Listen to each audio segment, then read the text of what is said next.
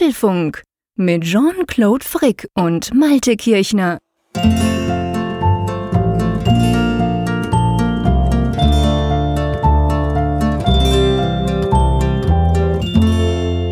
Hallo und herzlich willkommen zum Apfelfunk Ausgabe 138 aufgenommen am Mittwochabend, wie immer dem 10. Oktober.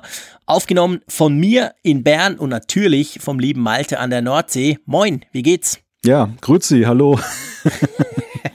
du warst fleißig heute. Ich war fleißig, war ich das? Du warst fleißig unterwegs. Du Ja, hast viele stimmt. Punkte gemacht. Wenn ich mir da so die Statistik von dir angucke, mein Lieber, dann, ja, dann warst du im Verhältnis zu, wie du dich sonst träge bewegst, na, leicht übertrieben, aber Oh. du warst richtig viel unterwegs. Bist du, bist du an der Nordsee rumgerannt, Düne rauf, Düne runter. Ja, das kann man gewissermaßen sagen. Wobei jetzt, es war weniger gewollte Fitness als einfach nur der Job mit vielen Terminen heute und da von A nach B gelaufen. Ich bin, wie ihr vielleicht hört, auch jetzt nicht ganz so fit. Also doch eigentlich schon, ich fühle mich fit für den Apfelfunk, aber mich hat's doch ein bisschen erwischt mit der Erkältung. Das heißt nicht so die besten Fitnessbedingungen eigentlich. Aber Nee, ja, ich bin doch erfreut über die vielen Punkte heute. Ja, ja, ich auch. Also ich habe dich natürlich trotzdem noch geschlagen. Ja. Aber ähm, du kamst nah. Du kamst nah. Ihr seht, wir sind eigentlich schon fast voll im Thema drin, muss ich ehrlicherweise sagen. Aber es ist mir einfach aufgefallen, weil ähm, dachte, wow, da, die Kreise haben sich schnell geschlossen beim lieben Malte an der Nordsee. Bei mir heute auch einigermaßen. Dank verschiedener Fu Fußballwettbewerbe mit meinen Kids. Die haben immer noch Ferien. Ich hatte heute Papatag. Da geht das immer ganz gut. Nächste Woche wird es dann noch schwieriger, wenn sie dann wieder in der Schule sind. Ja, auf jeden Fall. Ähm, bevor wir zu den Themen kommen, müssen wir zu diesem Thema Fitness noch mal was sagen, oder? es reicht nicht einfach letzte Woche so ein bisschen irgendwas, ein Hashtag rauszuhauen. Wir müssen das jetzt richtig machen, lieber Malte. So sieht es aus. Ja, wir haben ja letzte Woche aufgerufen, Fit for Frick mit dem entsprechenden Hashtag die, die Aktion tretet in einen Fitnesswettbewerb mit unserem lieben Jean-Claude, der ja nun allen davon eilt. Die Idee kommt ja von unserem Sportdirektor Raphael Zeyer und das, das war eigentlich eher so ein Gag. Also wir, wir haben uns ja jetzt nicht so viel dabei gedacht, das rauszuhauen nach dem. Motto, da meldet sich eh keiner, wer will denn schon mit uns sich duellieren. Aber die Resonanz war doch sehr gut und da habe ich dann im Laufe der Woche zu Jean-Claude gesagt, pass auf, ich glaube, wir müssen doch wirklich einen Wettbewerb machen. Genau, wir ziehen das jetzt also auf. Hashtag Fit for Frick. Das machen wir jetzt so richtig, weil wir haben wirklich viele Zuschriften bekommen von euch und viele Tweets und anderes, wo ich gesagt habe, ja, ich bin dabei, finde ich lustig, komm, wir machen doch da was zusammen. Ja, wir haben das gemacht. Ihr könnt das auf apfelfunk.com slash fit for Frick, alles zusammengeschrieben, nachlesen, wie das genau funktioniert. Aber wir sagen es natürlich auch hier, wie geht jetzt das? Wa- Was ist die Idee? Also die Idee ist, wir machen eine Vorrunde. Jeder kann sich erstmal anmelden über das Formular, das wir auf der Website jetzt hinterlegt haben. Und dann werden Paarungen ausgelost. Also ihr könnt euch eine Woche lang bis zur nächsten Apfelfunk-Ausgabe dort registrieren. Danach machen wir dann die Auslosung. Alle werden dann informiert per E-Mail, mit wem sie dann in einen Wettbewerb treten. Dann hoffen wir auch darauf, dass ihr dann entsprechend diesen Wettbewerb eingeht, dann über eure Apple Watch. Das ist übrigens die Voraussetzung. Ihr müsst eine Apple Watch haben, die WatchOS 5 unterstützt und installiert hat. Denn sonst gibt es diesen Fitnesswettbewerb dort nicht. Oder Aktivitätenwettbewerb heißt ja der offizielle Begriff.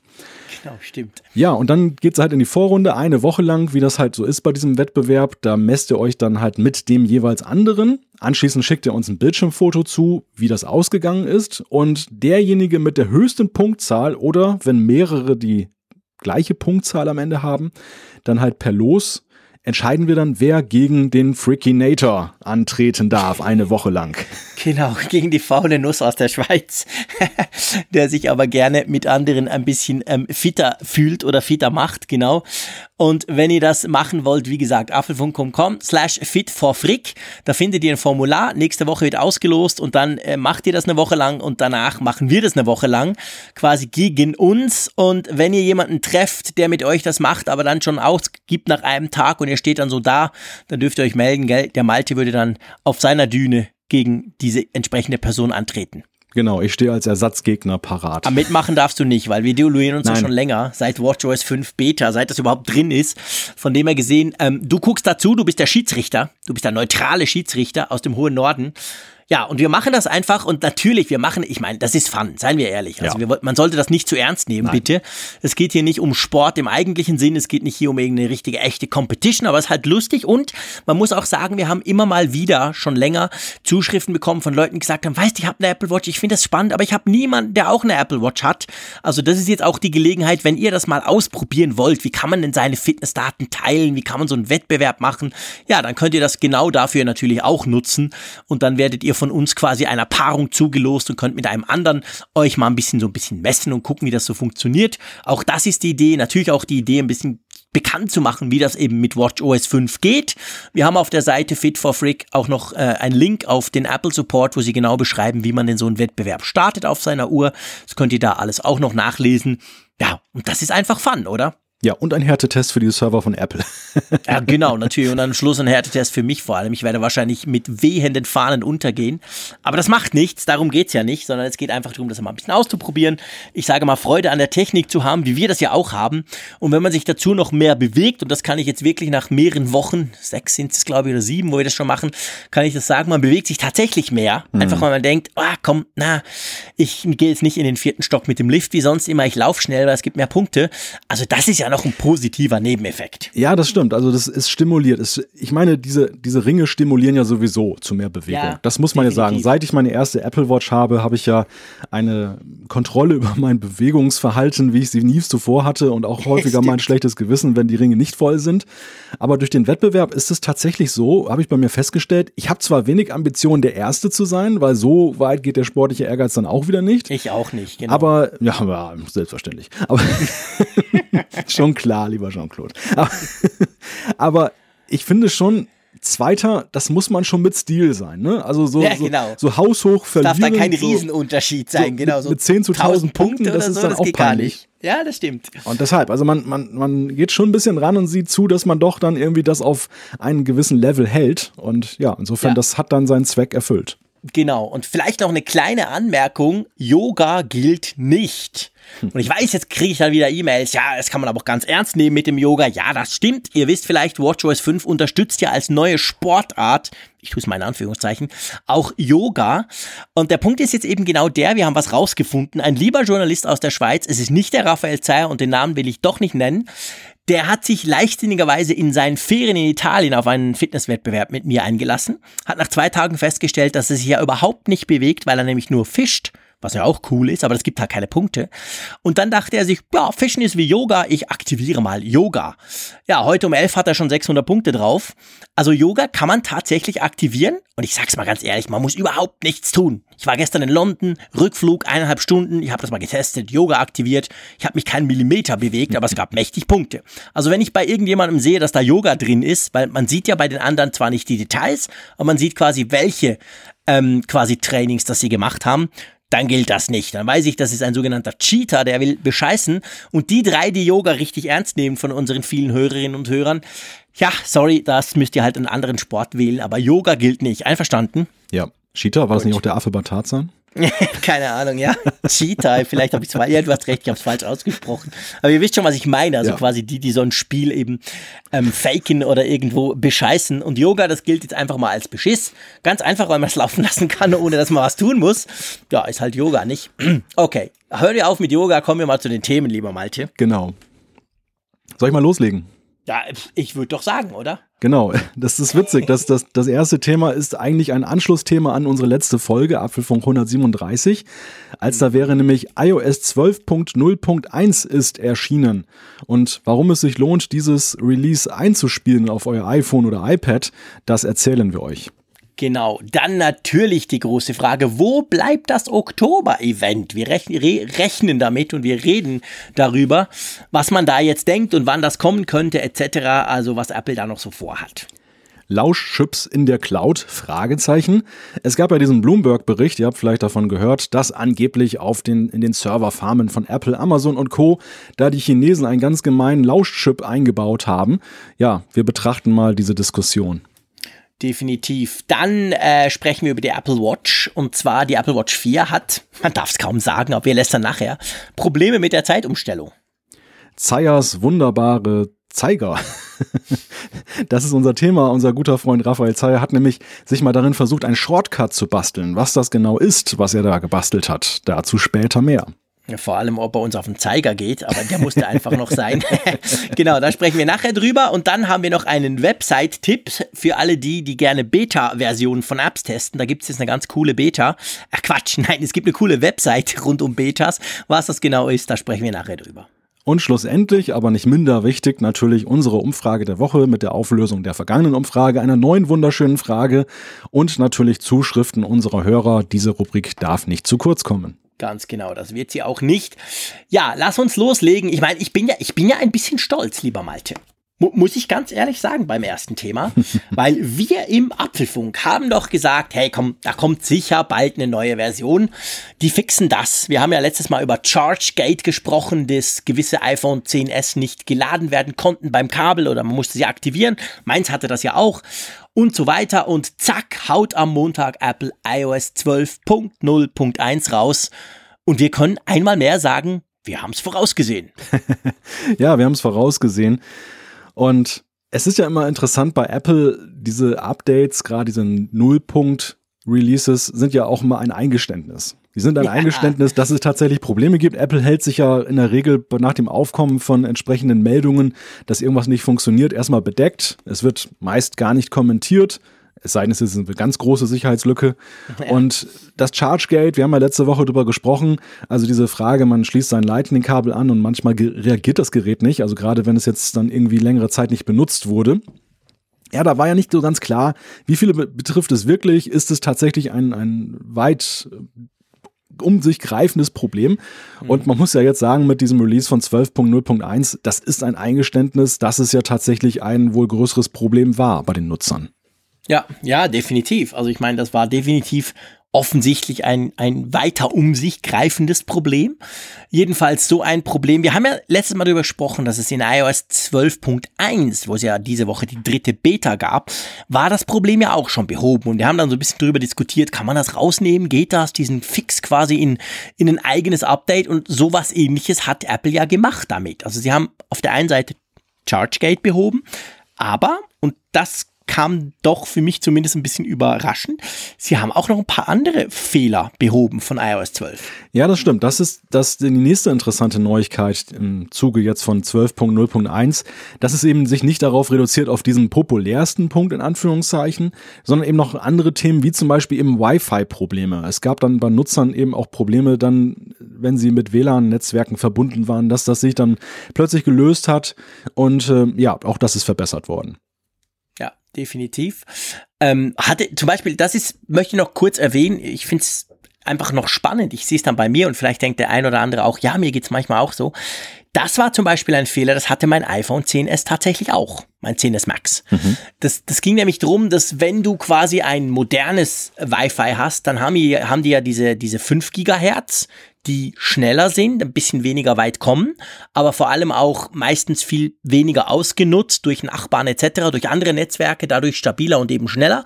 Und dann das klassische, äh, wo ist es, 2, irgendwas, ähm, WLAN quasi, ähm, wo es funkt. Und das Problem war jetzt in dem Fall, dass die, die iPhones, die dieses Problem hatten, die haben sich dann, wenn sie hätten können, statt ins 5 Gigahertz, ich sag mal ins bessere, ins schnellere, haben sie sich ins andere eingeloggt und auch da sind sie zwischendurch wieder rausgefallen.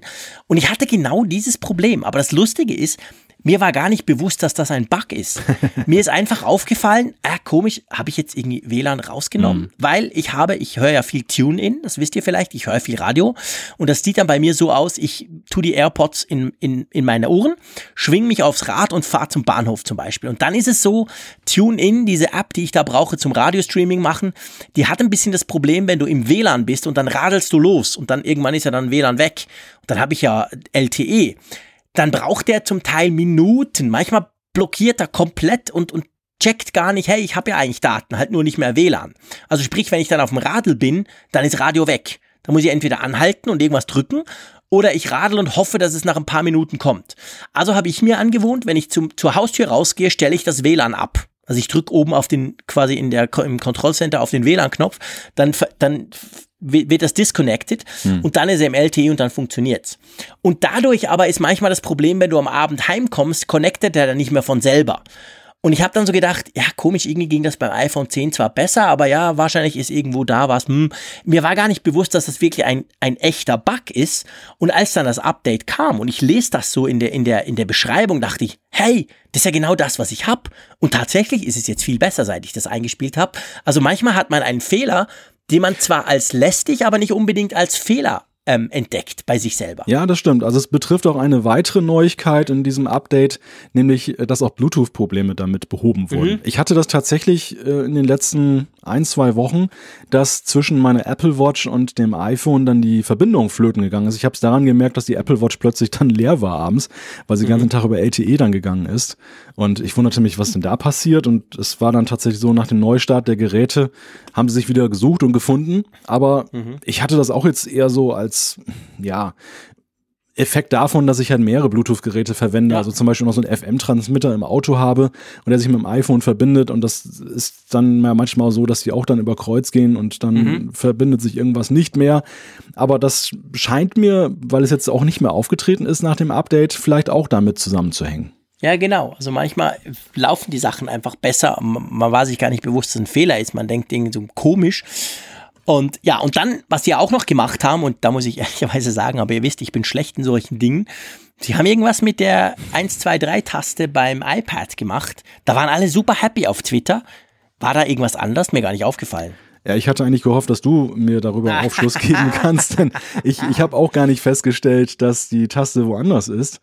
Also, oder ich habe zumindest kein Problembewusstsein entwickelt. Deshalb. Nee, offensichtlich war ja. irgendwie bei der Onscreen-Tastatur vom iPad das Fragezeichen 1, 2, 3 war irgendwo, also die Umschaltmöglichkeit zwischen, zwischen, Ding, zwischen den beiden Dingern waren irgendwo anders. Keine Ahnung, ist mir nie aufgefallen, muss aber auch sagen, dass ich halt mein iPad Pro schon vor allem fast ausschließlich mit der Hardware-Tastatur brauche. Vielleicht das zu meiner Ehrrettung, wobei ich kenne mich. So Sachen fallen mir eben auch nicht auf. Ich merke auch nicht, wenn ein Konzern sein Logo nur ein bisschen anpasst. Solches Zeugs fällt mir gar nicht auf, wo andere dann gleich einen Shitstorm machen, weil das Blau nicht mehr das gleiche Blau ist. So Zeug merke ich halt nicht. Also von dem her, das wurde auch geändert. Da haben sich offensichtlich einige drüber gefreut. Ja, schön. Ihr dürft uns gerne schreiben, was genau das war. Aber wir zwei haben es auf jeden Fall nicht gemerkt.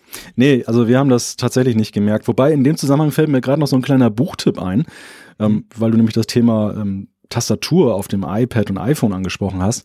Creative Selection heißt das Buch. Ist, glaube ich, noch nicht auf Deutsch mhm. erschienen. Mhm. Ich gucke gerade mal, wie heißt der Buchautor?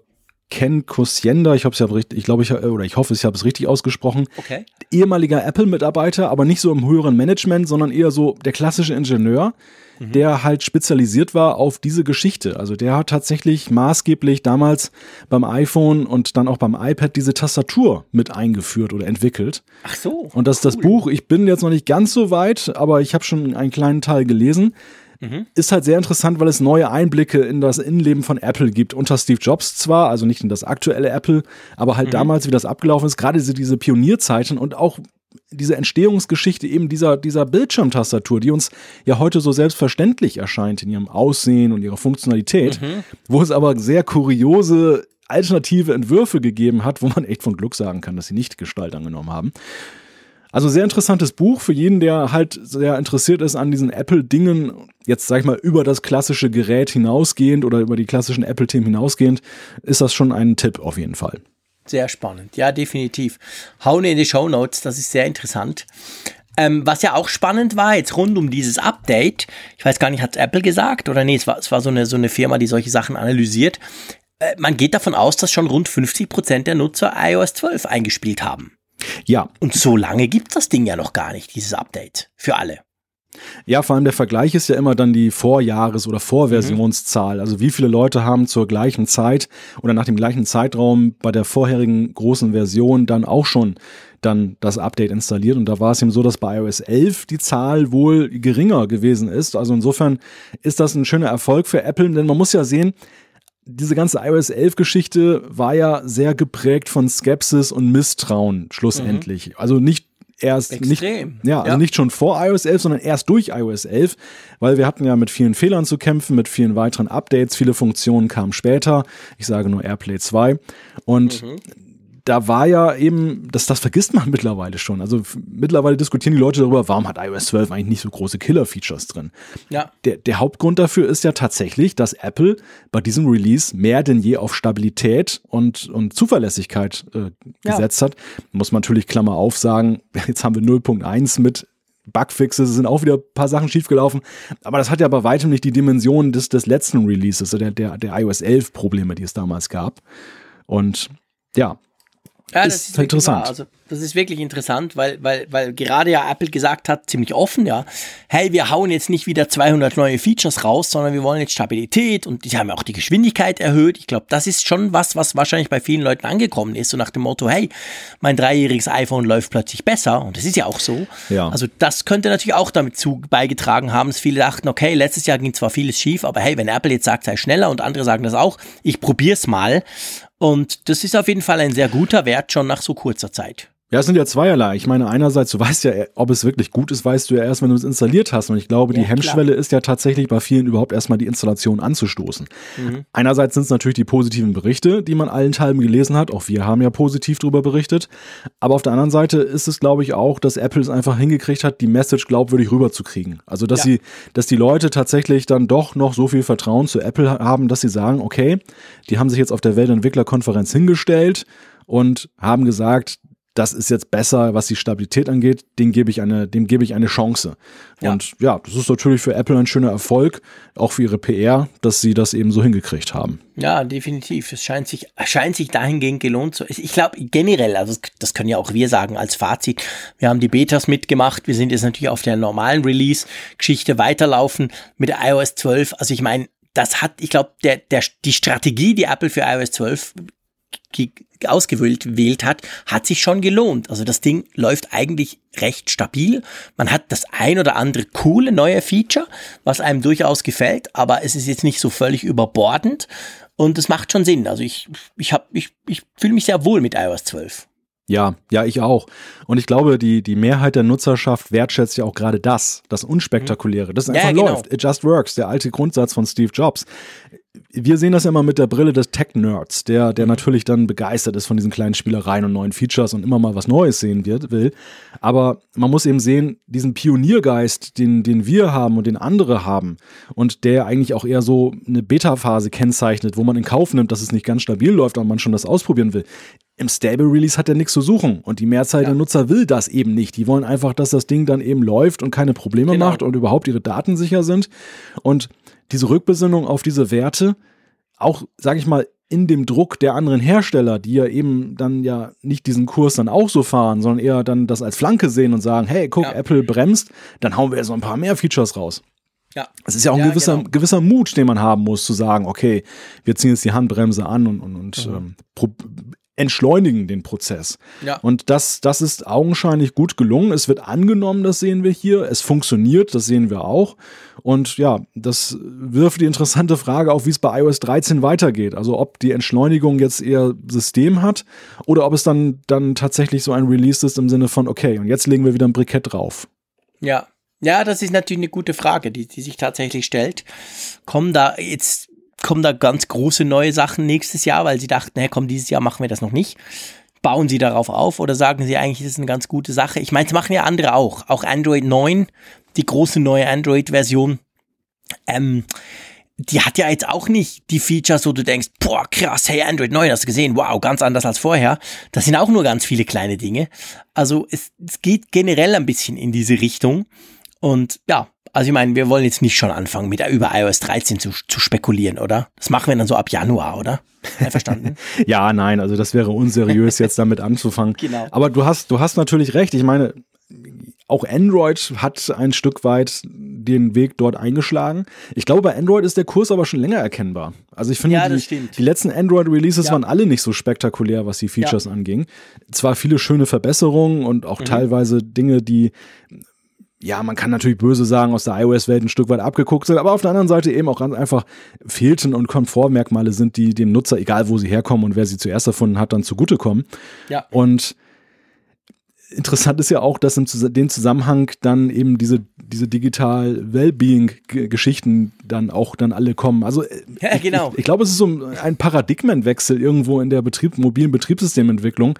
So weg von diesem Rumhecheln und die Leute immer mehr fesseln zu sich selbst reflektieren. Also ja. der, der Nutzer reflektiert sich selbst, wie viel er die Dinger nutzt, aber andererseits die Hersteller reflektieren sich auch, ob das denn auch gut läuft, was sie da programmieren. Also so eine Art Konsolidierungsphase nach dieser Dekade des der mobilen Geräte. Ja, vielleicht. Ja, genau. Ich meine, das ist ja, man könnte ja, man könnte ja weiterziehen gleich auf die Hardware. Da ist es ja genau gleich. Ist jetzt auch nicht so, dass wir jedes Jahr quasi, boah, krass, neu irgendwas, sondern das ist eine Entwicklung, die sich gefühlt manchmal verlangsamt die zwar immer wieder bessere Geräte hervorbringt, aber so die die Riesensprünge sind da auch nicht drin. Hm. Ich finde das aber nicht per se etwas Schlechtes. Also ich kann damit eigentlich gut leben, weil gerade die zum Teil kleinen Dinge verbessert werden und dadurch das Gesamtbild natürlich trotzdem viel besser wird. Ja. Stichwort Kamera, aber da ist es ja ähnlich. Also es ist ja nicht nur bei der Software so. Ja, grundsätzlich schon, aber auf der anderen Seite glaube ich schon, dass die bei der Hardware einfach auch physische Grenzen erreicht wurden. Dass, dass man einfach dann an bestimmte Grenzen gestoßen ist oder auch eben ja, Grenzen der, der, der Spürbarkeit. Also zum Beispiel beim Prozessor. Natürlich mhm. fasziniert ein, ein Geschwindigkeitsschub bei jedem Prozessor, aber bei wie vielen kommt es dann tatsächlich an? Also da, da sind dem dann doch eher Grenzen gesetzt als bei der Software. Ich glaube, bei der Software wäre gegenwärtig mehr möglich. Und es ist auch so, dass ja eben die Hersteller das sehr gepusht haben, wohl wissend, dass bei der Hardware nicht mehr so die ganz großen Aha-Erlebnisse da waren. Mhm. Also viele Features, die wir in den letzten Jahren gesehen haben, waren ja auch eine Kopplung aus Hard- und Software. Ich nehme nur mal die Kamera vom iPhone. Also der Portrait-Mode ist mhm. ja nicht eben einfach nur der Einbau einer zweiten Linse. Der Portrait-Mode ist vor allem auch die Software, die es macht. Und Face ID tolle Sensoren, aber auch die Software, die es eben macht. Und ich glaube, dass da, da ist eben sehr viel Tempo einfach aufgenommen worden bei der Software, um so ein bisschen diese fehlenden Aha-Effekte bei der Hardware zu kompensieren. Mit dem Ergebnis allerdings, dass man vielleicht ein bisschen zu schnell gewesen ist bei der Software und jetzt das so ein bisschen eingefangen hat. Ja, ja, ganz genau. Das könnte natürlich genau sein. Man hat ein bisschen überbordet, gerade in Bezug auf Stabilität dann, was ja auch nicht gut ist. Also wir sind uns eigentlich Abstürze von Smartphones ja eher weniger gewöhnt, aber haben uns dann trotzdem ein bisschen daran gewöhnen müssen. Früher war das mehr so eine PC-Mac-Geschichte. Ja, klar, beim PC stürzt mal was ab. Beim Smartphone ging immer alles, aber das ist tatsächlich mit den komplexer werdenden Betriebssystemen oder Apps wurde das ein bisschen anders ja, vielleicht hat jetzt da Apple, beziehungsweise eben Apple hat, aber andere auch, haben da so ein bisschen wieder zurückgesteckt ja, mal schauen, was die Zukunft bringt. Ähm, das wäre gerade das schöne Stichwort, wenn du erlaubst. Apropos Zukunft. genau. Nämlich die Zukunft von, ähm, von diesem sagenumwobenen Oktober-Event. Das ist ja eine ganz witzige Geschichte. Also, wir haben ja sehr viel spekuliert vor dem Apple-Event Mitte September. Dann kam ja verhältnismäßig wenig, also wurde relativ schnell klar, ja, okay, da muss ja noch was kommen, da ist ja noch mehr bei Apple in der Hinterhand. Und dann hat sich das alles so auf ein im Oktober zu stattfindendes Event irgendwie ähm, eingeschossen. Da sind sich eigentlich alle einig, dass das kommen wird. Das Problem ist nur, Stand heute, 10. Oktober, sind noch keine Einladungen raus. Das kann natürlich jeden Moment passieren. Gut möglich, dass am Donnerstag irgendwelche Einladungen rausgehen. Aber auf jeden Fall Stand heute Abend, Mittwoch, wo wir das aufzeichnen, gibt's noch keine. Aber trotzdem gibt's neue Gerüchte, was denn Apple da zeigen könnte. Genau, ja, es geht ums iPad. Wobei auch da ist zu sagen, es ist ja auch da recht ruhig. Also das, ja. es kam zwar jetzt diese Woche auf, das hat 9 to 5 Mac exklusiv berichtet. Die scheinen da irgendwie einen Lauf zu haben. Ich meine, die waren ja auch schon beim iPhone so mhm. federführend. Und ähm, die gehen jetzt ein auf das iPad Pro, das wir ja eigentlich auch alle erwarten. Mhm. Ob für Oktober oder wann auch immer, auf jeden Fall in diesem Jahr noch. Und ähm, dennoch stehen sie ja da doch recht alleine da eben damit. Und es ist eben auch sehr lange sehr ruhig gewesen bislang. Also bis eben zu dieser Woche, wo das dann wieder hochpoppte. Das ist interessant. Also ich bin gespannt, was da kommt, ob es überhaupt ein Event gibt oder ob vielleicht dann, das gab es ja in der Vergangenheit auch schon, gerade ich glaube auch mit Blick auf iPads oder Macs, dass sie dann eben zu ja, größeren Briefings eingeladen haben, die, die, die großen Tech-Medien und dann gar kein Event veranstaltet haben. Ist natürlich mhm. auch alles im Bereich des, des Denkbaren und Möglichen. Aber reden wir über die Gerüchte. Und das, als da wäre, das iPad Pro bekommt, oh Wunder, oh Wunder, ein rahmenloses Display, Face ID, das man dann im Landscape-Modus nutzen kann. Interessant allerdings, neueste Aussage, keine Notch, der da eingebaut ist. Also keine Ausbuchtung im Display, wo dann die Sensoren untergebracht sind. Ja, das, ich meine, das ist etwas, seien wir ehrlich, das finde ich das, das kann ich mir recht gut vorstellen, sagen wir es mal so. Natürlich, man denkt, ja, okay, das neue Design und Face ID braucht eine Notch beim iPhone, dann nimmt man das rüber zum iPad. Man hat ja bei iOS 12 schon bei der ersten Beta gesehen, wenn man das auf ein iPad geknallt hat, dann ist tatsächlich da in der Mitte, wo vorher halt die Uhrzeit war und, und andere Dinge, da, da ist jetzt halt nichts mehr. Also dachte man, ja klar, es gibt eine Notch. Auf der anderen Seite, ein iPad ist natürlich viel größer, hat viel, ja, mehr physischen Raum auch. Und vielleicht braucht's eben diese Notch gar nicht. Also die Face ID soll wohl irgendwie im Rahmen drin sein. Das Display soll zwar groß sein und rahmenlos, aber nicht so ganz komplett rahmenlos, dass man nicht die Technik von der Face ID noch irgendwie oben reinklatschen könnte. Von dem her kann ich mir tatsächlich relativ gut vorstellen. Vor allem, und das ist dann eigentlich der, der, der spannende Punkt. Man geht jetzt tatsächlich davon aus, dass Face ID im Landscape-Modus möglich sein soll. Mhm. Wir haben schon einige Male darüber diskutiert. Also beim iPad ist es ja so, das brauchst du sowohl als auch, noch viel mehr als die iPhones. Also das hältst du zwar vielleicht zum Lesen oder so ganz normal, aber dann drehst du es eben wieder, spätestens wenn du ein Video anmachst. Und das dann halt bei FaceTime blöd, äh, Quatsch, Face ID, weil das kann es halt im Moment noch nicht. Das ähm, iPad soll das können, oder? Mhm, genau, das soll das können. Aber ich möchte noch mal ganz kurz zurück zu dieser Notch-Geschichte. Ich gucke mir nämlich gerade hier parallel, während du sprichst, dann mein iPhone 10s an mit dem, mit der Auskerbung sozusagen, dieser Einbuchtung. Mhm. Und die ist ja so ungefähr, naja, Pi mal Daumen, halben Zentimeter groß in der Höhe. Ja. Ja. Und, und wenn man sich jetzt einmal vorstellt, das ist der Rahmen. Also es wäre ja immer noch dann eben, was du gerade sagtest, gemessen an der Fläche, der viel größeren Fläche eines solchen iPads, zumal iPad Pro, das heißt ja 10,5 und 12,9 Zoll, mhm. wäre das ja dann wirklich ein zu vernachlässigender Rahmen, der, nebenbei bemerkt, ja auch zwei Fliegen mit einer Klappe schlägt. Nämlich einerseits, dass du eben in diesem Rahmen das dann unsichtbar machen lässt oder machst, dass dann mhm. da die, die Sensoren drin sind. Andererseits, und das haben uns ja Hörer immer wieder gesagt, die haben ja immer wieder Vorbehalte geäußert gegenüber Face ID auf dem iPad und der Rahmenlosigkeit, weil sie sagten, wo soll ich denn dieses iPad noch anfassen? Also ja anders als beim iPhone, was man so im Handteller hält und dann eben bedient, ist es ja so, und da schließe ich mich selber nicht aus, man hält es dann wirklich mit beiden Händen, das iPad, und hält den Daumen auch so auf die Ränder.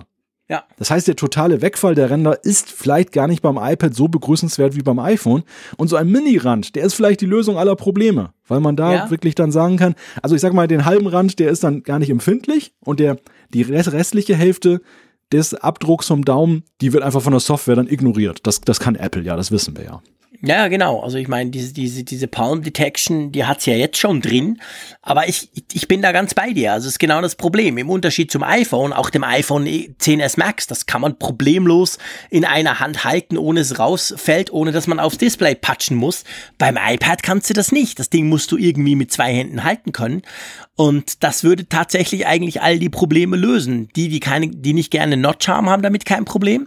Ja, und eben die, die das iPad überhaupt halten wollen, ohne gleich den Bildschirm irgendwie zu triggern, die haben auch kein Problem. Also ich denke, das könnte tatsächlich des Rätsels Lösung sein im Falle eines iPads. Also von dem her gesehen, spannend. Man muss ja sagen, du hast vorhin 9 to 5 Mac so ein bisschen gelobt, beziehungsweise gesagt, ja, die haben da ganz tollen Lauf. Das stimmt. Aber auf der anderen Seite diese Idee vom rahmenlosen Display, aber vor allem auch von Face ID und so, die haben ja andere auch. Also ja. das ist ja jetzt nicht, das ja, ja. da redet man schon länger drüber. Also ich glaube, das gilt inzwischen tatsächlich als gesetzt. Ähm, ich würde mal sagen, 9 to 5, die haben es jetzt einfach noch so ein bisschen konkretisiert. Aber dass das, also ich meine, klar, seit dem iPhone weißt du, wenn, wenn, wo sie gesagt haben, dass die Zukunft, da wusstest du ja, dann wird irgendwann mal auch ein iPad kommen, aber Nein. trotzdem auch konkreter, seit dem Sommer gab es ja einige Gerüchte in diese Richtung. Ja, das ist ganz klar so. Also das meinte ich auch nicht allgemein, das Thema iPad rahmenlos oder iPad Pro kommt in diesem Jahr was Neues. Das wird ja mindestens schon seit Januar gehandelt, die ja. rahmenlose iPad-Idee vielleicht, äh, Idee vielleicht sogar schon seit zwei Jahren. Also mhm. das ist alles jetzt nicht revolutionär. Es ist, also es ist vielleicht auch eine vage Prognose, wenn, wenn es sich tatsächlich so bewahrheiten sollte, jetzt mit diesen neuen Feinheiten, die sie ja jetzt mhm. herausgefunden oder berichten. Ja. Und das sollte tatsächlich dann wahr sein. So wie jetzt dann diese, diese Fotos, die sie ja veröffentlicht haben von der Apple Watch Series 4 zuvor beim letzten Event dann wäre es natürlich schon so der zweite Scoop in einem Monat oder in zwei Monaten. Das wäre sensationell. Es kann natürlich aber auch sein, dass dann vieles wieder Blödsinn, als sich Blödsinn herausstellt. Und Klar. dann muss man sagen, okay, Gerüchte haben viele rausgepustet zum Thema und da sind sie einer von vielen, die das getan haben. Das, das mhm. ist natürlich ganz klar so. Ja, genau. Ich, ich, ich, ich überspringe mal das Thema Pencil, da kommen wir nachher dazu. Ihr wisst, das interessiert mich brennend. Ähm, es geht um etwas anderes und du hast vorhin das Wort revolutionär, ist ja alles nicht revolutionär. Der letzte oder der nächste Punkt, den 9 to 5 Mac konkretisiert, der auch nicht komplett neu ist, aber der schon in meinen Augen wirklich revolutionär wäre, ist ja, dass offensichtlich dieses neue iPad Pro, wo wir jetzt drüber sprechen, einen USB-Typ C-Port beinhalten soll. Ja, auch das ist ein Gerücht, was lange schon kursiert, dass Apple bei irgendeinem Gerät auf irgendeine Weise, also irgendeinem iOS-Gerät, auch das iPhone war ja zeitweise mal im Gespräch, auf USB-C mhm. übergeht. Wir haben ja auch darüber diskutiert, wir sind zum Schluss gekommen, ja, welche plausible Begründung sollte es dafür ja. geben? Also es gibt so viele Frustrierte möglicherweise. Es muss schon eine gute Erklärung geben, warum das genau. irgendeinen Nutzen bringt. Und das ist die Neuigkeit tatsächlich, die wir jetzt diese Woche bekommen haben, nämlich die Antwort darauf, was könnte Erklärung sein? Und das beim iPad Pro wäre es die Anschlussmöglichkeit eines externen Bildschirms über USB-C. Ganz genau. Also, dass man diesen USB-Typ C der ist ja, den kann man ja für fast alles brauchen, das wisst ihr, dass man den eben brauchen könnte, um einen externen Bildschirm anzuschließen. Und ich meine, das wäre natürlich, also ich muss schon sagen, ich habe das gestern im Flieger, beziehungsweise im, im Taxi zum Flughafen habe ich diese Gerüchte gelesen. Ich war ja in London gestern und dachte so, oh, das wäre ja geil. Ich kann es nicht anders ausdrücken, weil ihr wisst, ich brauche mein iPad Pro ja wirklich extrem häufig, viel häufiger inzwischen als mein MacBook Pro. Und wenn ich das auch noch zumindest zwischendurch an einen Bildschirm anschließen kann, ja hey, dann habe ich ja mein, mein absolutes Traumdevice quasi. Da muss ich ja überhaupt selbst am Desktop nicht mehr, nicht mehr auf ein klassisches Betriebssystem wechseln. Das wäre schon sehr, sehr spannend. Was denkst du? Spinnen wir das mal weiter, wenn das so wäre oder kommen sollte. Wird Apple, ich sag's mal ganz frech, trotzdem ein Lightning zum Laden einbauen oder wechseln sie tatsächlich knallhart auf USB Typ C bei diesem iPad? Ich glaube schon, dass sie die Philosophie verfolgen werden, einen Anschluss zu haben und nicht zwei. Das wäre so das, typisch Apple. Wir haben ja. den USB-Typ-C-Port nur für den Bildschirm, aber laden kann man es darüber nicht. Oh Gott, ja, nee, das wahrscheinlich wär, nicht. Das, das wäre ja schrecklich. Wo, wobei genau. andererseits wirft es natürlich dann oder wäre es die Chance, dann beides gleichzeitig zu ermöglichen, dass man diesem Dilemma entkommt, dass man gleich wieder einen Hub braucht, wenn man beides machen möchte. Aber vielleicht lädt ja auch der Bildschirm dann automatisch das iPad auf, wenn man das darüber anschließt. Ja, so Keine Ahnung. es ja eigentlich sein. So ist es ja beim MacBook Pro auch, wenn du einen sneakigen neuen USB Typ C oder Thunderbolt 3 Bildschirm hast, lädt der das Teil ja auch auf. Das ja. kannst du ja dann für alles brauchen. Also insofern ist das eine Chance. Und, und wenn wir es mal so betrachten, also ich meine, es wäre ja ein logischer nächster Schritt, um mhm. diesem Pro-Gedanken dann ja, noch mehr, noch mehr Ausdruck zu verleihen. Denn ja. es ist ja ganz klar so, wenn man mal liest, was die Leute mit ihren MacBooks machen oder MacBook Pros, ganz, ganz viele, gerade die im geschäftlichen Bereich auch damit arbeiten, haben eben einen externen Bildschirm. Sei es entweder ja. zu Hause oder sei es im das Büro. So. Und dann schließen sie den an. Und ich könnte mir dann schon vorstellen, dass wenn man es ernst meint mit dem iPad Pro als Alternative zum Notebook, dass man eben den. Leuten das auch anbieten muss, diese Möglichkeit. Klar. Das ist, die, die, die Frage, die Apple ja vielleicht bewegt und warum sie es bislang nicht getan haben, ist ja weniger die technische Realisierbarkeit. Ich glaube, ein USB-C hätten sie schon lange einbauen können. Aber ich ja, glaube, die wägen, die wägen in Cupertino natürlich auch ab. Inwieweit kannibalisieren wir damit aber auch potenziell unsere MacBooks? Denn das muss man ja sagen. Denn wenn das natürlich. iPad Pro attraktiver wird als MacBook-Alternative, dann geht es bei den Macs wieder weiter bergab. Ja, aber klar. Also ich meine, nimm mal mich. Und es gibt ein paar andere, die, die treiben das noch weiter auf die Spitze. Der Raphael Zeyer zum Beispiel, der macht wirklich alles da drauf. Wir kommen später nochmal bei einem Beispiel dazu. Der geht noch viel weiter als ich. Aber also ich meine, ich, ich merke tatsächlich, manchmal sitze ich im Büro. Ich habe ja ein MacBook Pro im Büro. Ich habe ein MacBook Pro selber. Ähm, manchmal sitze ich im Büro und ich brauche das meistens für Meetings, weil wir haben ein relativ weit verzweigtes Büro auf mehreren Stockwerken. Und dann, und dann nehme ich eigentlich immer, habe ich mein iPad Pro dabei. Und sehr oft brauche ich das dann einfach. Ich stelle das dann auf meinen Bürotisch und arbeite weiter drauf. Einfach weil ich keine Lust habe, auf den Mac zu wechseln.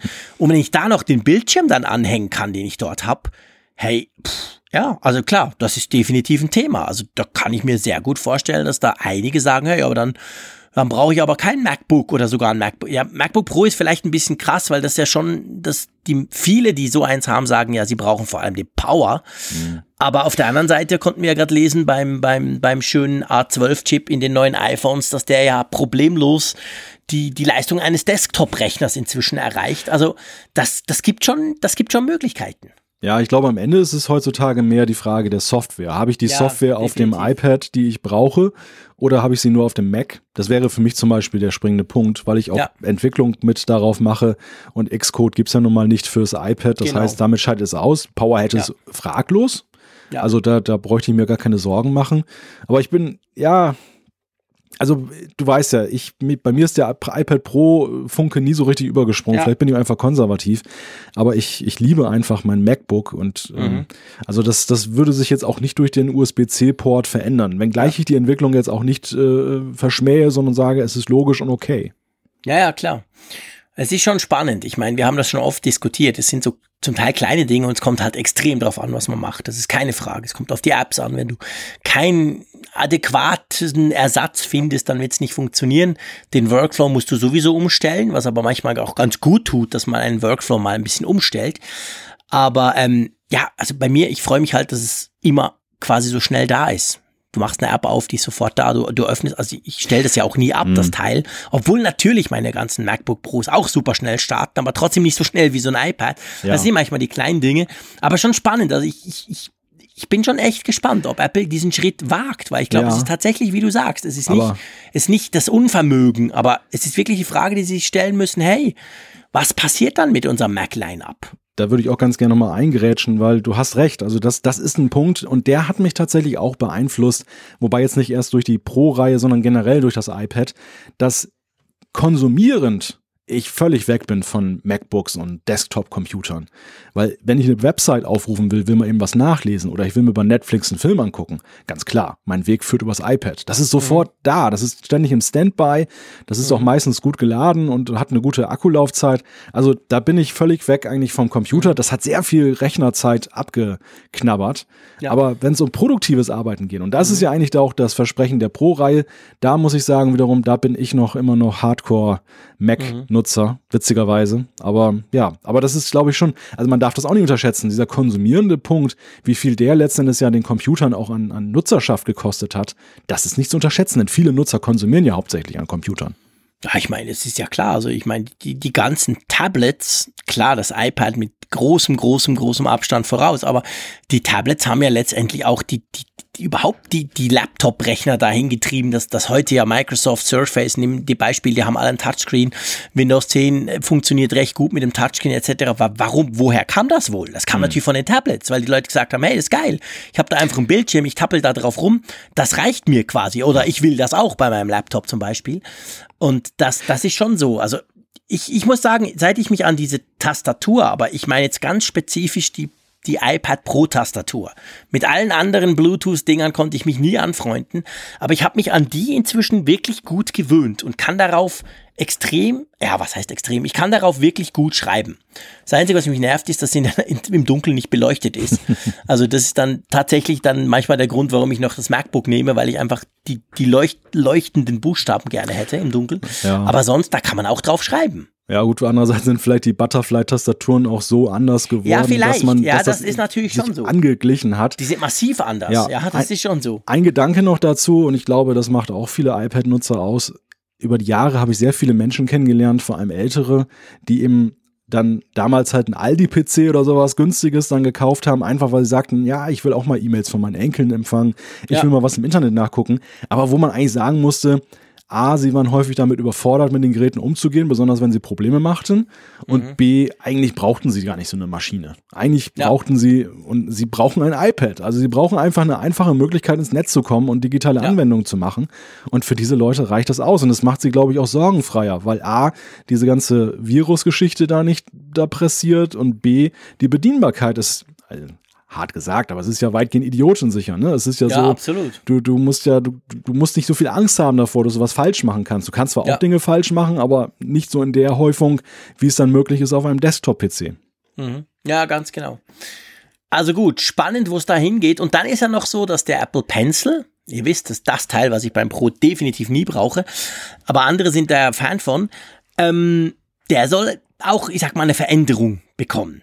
Ja, der Apple Pencil soll, so wie der HomePod und wie, was war da noch? Noch irgendwann ein Gerät bei dem, ach genau, die AirPods natürlich. Die soll, AirPods, soll genau. er durch Annäherung sich paaren können mit dem iPad. Also sprich, ich halte das so rüber, wie so, wie so ein Zauberer und, und drehe das dann so ein bisschen und dann sagt das iPad, ah, ich habe einen Pencil gefunden, willst du den benutzen? Und das, das, Entschuldigung, ich musste lachen, weil du gesagt hast, er soll sich paaren können durch Annäherung. Ich dachte dann gerade, was gebiert das Ganze denn? Gibt es einen kleinen Apple Pencil oder so? Entschuldigung, Quatsch. Ist mir jetzt nur gerade so Ja, eingefallen. das war eine gute Pairing Revanche. ist schwierig. Ja, genau. Das ist Pairing ist halt, genau. Aber ähm, ja, genau, weil jetzt ist es ja so, das muss man vielleicht auch noch sagen. Also ich, ich habe mir das dann auch nochmal wieder ähm, erklären lassen, weil ich bei diesem Gerücht zuerst dachte, "Hm, Moment, wie geht denn das jetzt schon wieder mit dem Stift? Den muss man ja quasi, also nehmen wir mich als Beispiel, der Stift liegt ein Jahr lang rum, dann kann ich den am iPad Pro nicht brauchen. Die kennen sich nämlich nicht mehr.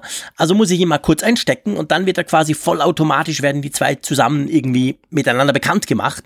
Und das würde dann eben in Zukunft anders funktionieren, so wie wir das zum Beispiel von den AirPods schon gewöhnt sind. Ja, es, das klingt, äh, ich meine, dieses Feature klingt erstmal toll und es ist ja auch vielleicht sinnvoll im Sinne von Harmonisierung der Kontaktarten, dass man eben nicht dann bei Apple fünf verschiedene Arten hat, wie Geräte miteinander bekannt gemacht werden. Aber bei genauerer Betrachtung muss ich sagen, so toll ist es gar nicht. Also es gibt, gibt gute Gründe, warum das jetzige Verfahren besser ist. Eines davon ist gerade für den wenig Nutzer wie dich oder auch teilweise für mich, das stelle ich bei mir mal fest, immer dann, wenn ich den Pencil mal benutzen will, ist er gerade leer. Das heißt, Ja, ich, ich muss den Pencil gar nicht mal jetzt bekannt machen mit dem iPad, aber ich muss ihn zuallererst mal aufladen. Und das macht man ja auch übers iPad, dass man den unten in den Lightning-Port reinschiebt. Das würde ja natürlich durch diese Möglichkeit, also wahrscheinlich kann man es noch machen, aber wenn ich sowieso einstecken muss, dann ist es eigentlich obsolet, dann auch dann durch äh, magisches Rüberhalten das zu paaren, weil dann ist es eigentlich völlig egal, wie ich es mache. Und der zweite Punkt ist der, und das ist auch so ein Argument, das da genannt wurde als Vorteil, als vermeintlicher Vorteil, wenn ich das Gerät wechsle. Also ich habe jetzt meinetwegen drei Ja. iPads und dann will ich Ja, den genau. Pencil auf drei iPads. Aber mal ehrlich, wer, wer, hat denn, wer hat denn so viele iPads und wechselt ständig mit dem Pencil Ja, die iPads? Also jemand, es, ist es so. gibt die, es gibt die Nutzer und ich gönne ihnen dieses Feature. Natürlich, ich habe es auch schon mal, ich bin auch zwischen zwei iPads mal gewechselt und dann musste Mhm. ich den wieder neu paaren und die kannten sich erst nicht. Alles gut, alles nachvollziehbar. Aber ich glaube, das Gros der Nutzer betrifft das doch nicht. Nein. Ja, das denke ich auch. Das sind so kleinere Dinge. Ähm, es soll wohl auch so sein, dass man den Stift eben zum Laden nicht mehr einstecken muss, sondern dass man den mit einem ganz normalen Lightning-Kabel laden kann, so wie das iPhone und das iPad auch. Weil das ist ja so ein bisschen was. Klar ist es praktisch, wenn du unterwegs bist. Andererseits sieht es mega dämlich aus und Kannst die du Gefahr, das Ding auch. abzubrechen. Ja, eben. Das ist genau das Witzige. Gestern habe ich das mit ein paar Kollegen diskutiert und dann hat mir der Raphael mal wieder, wir waren zusammen unterwegs, hat mir gesagt, ja, das kann man jetzt auch, weil offensichtlich in der Verpackung dieses Pencils, die ich natürlich vor Jahren schon weggeschmissen habe, da sei so ein Adapter drin, gell? Von Anfang an. Von Anfang an, lieber Jean. Genau. Den habe ich noch nie gesehen. Ist auch sehr unscheinbar. So ein ganz kleines weißes Teil, ich halte es gerade in Händen, ist so ungefähr einen Daumen dick, so von der Breite her und Okay. ganz dünn und sieht Schick eigentlich. mir das mal auf Slack. Mach ein Foto davon und schlägst mir auf Slack, weil ich Ja. tatsächlich gestern, ich konnte mir überhaupt nicht vorstellen, wie das gehen soll. Ihr müsst euch vorstellen, der Apple Pencil, wenn man diesen, diese Kappe abschraubt, der ist ja hochqualitativ, ein ganz tolles Teil. Man schraubt die Kappe ab, dann hat man ja den normalen Lightning-Stecker, den du eben dann ins iPhone steckst. Also den Stecker, den du sonst beim Kabel hast, wenn du dein iPhone laden willst oder ins iPad beziehungsweise.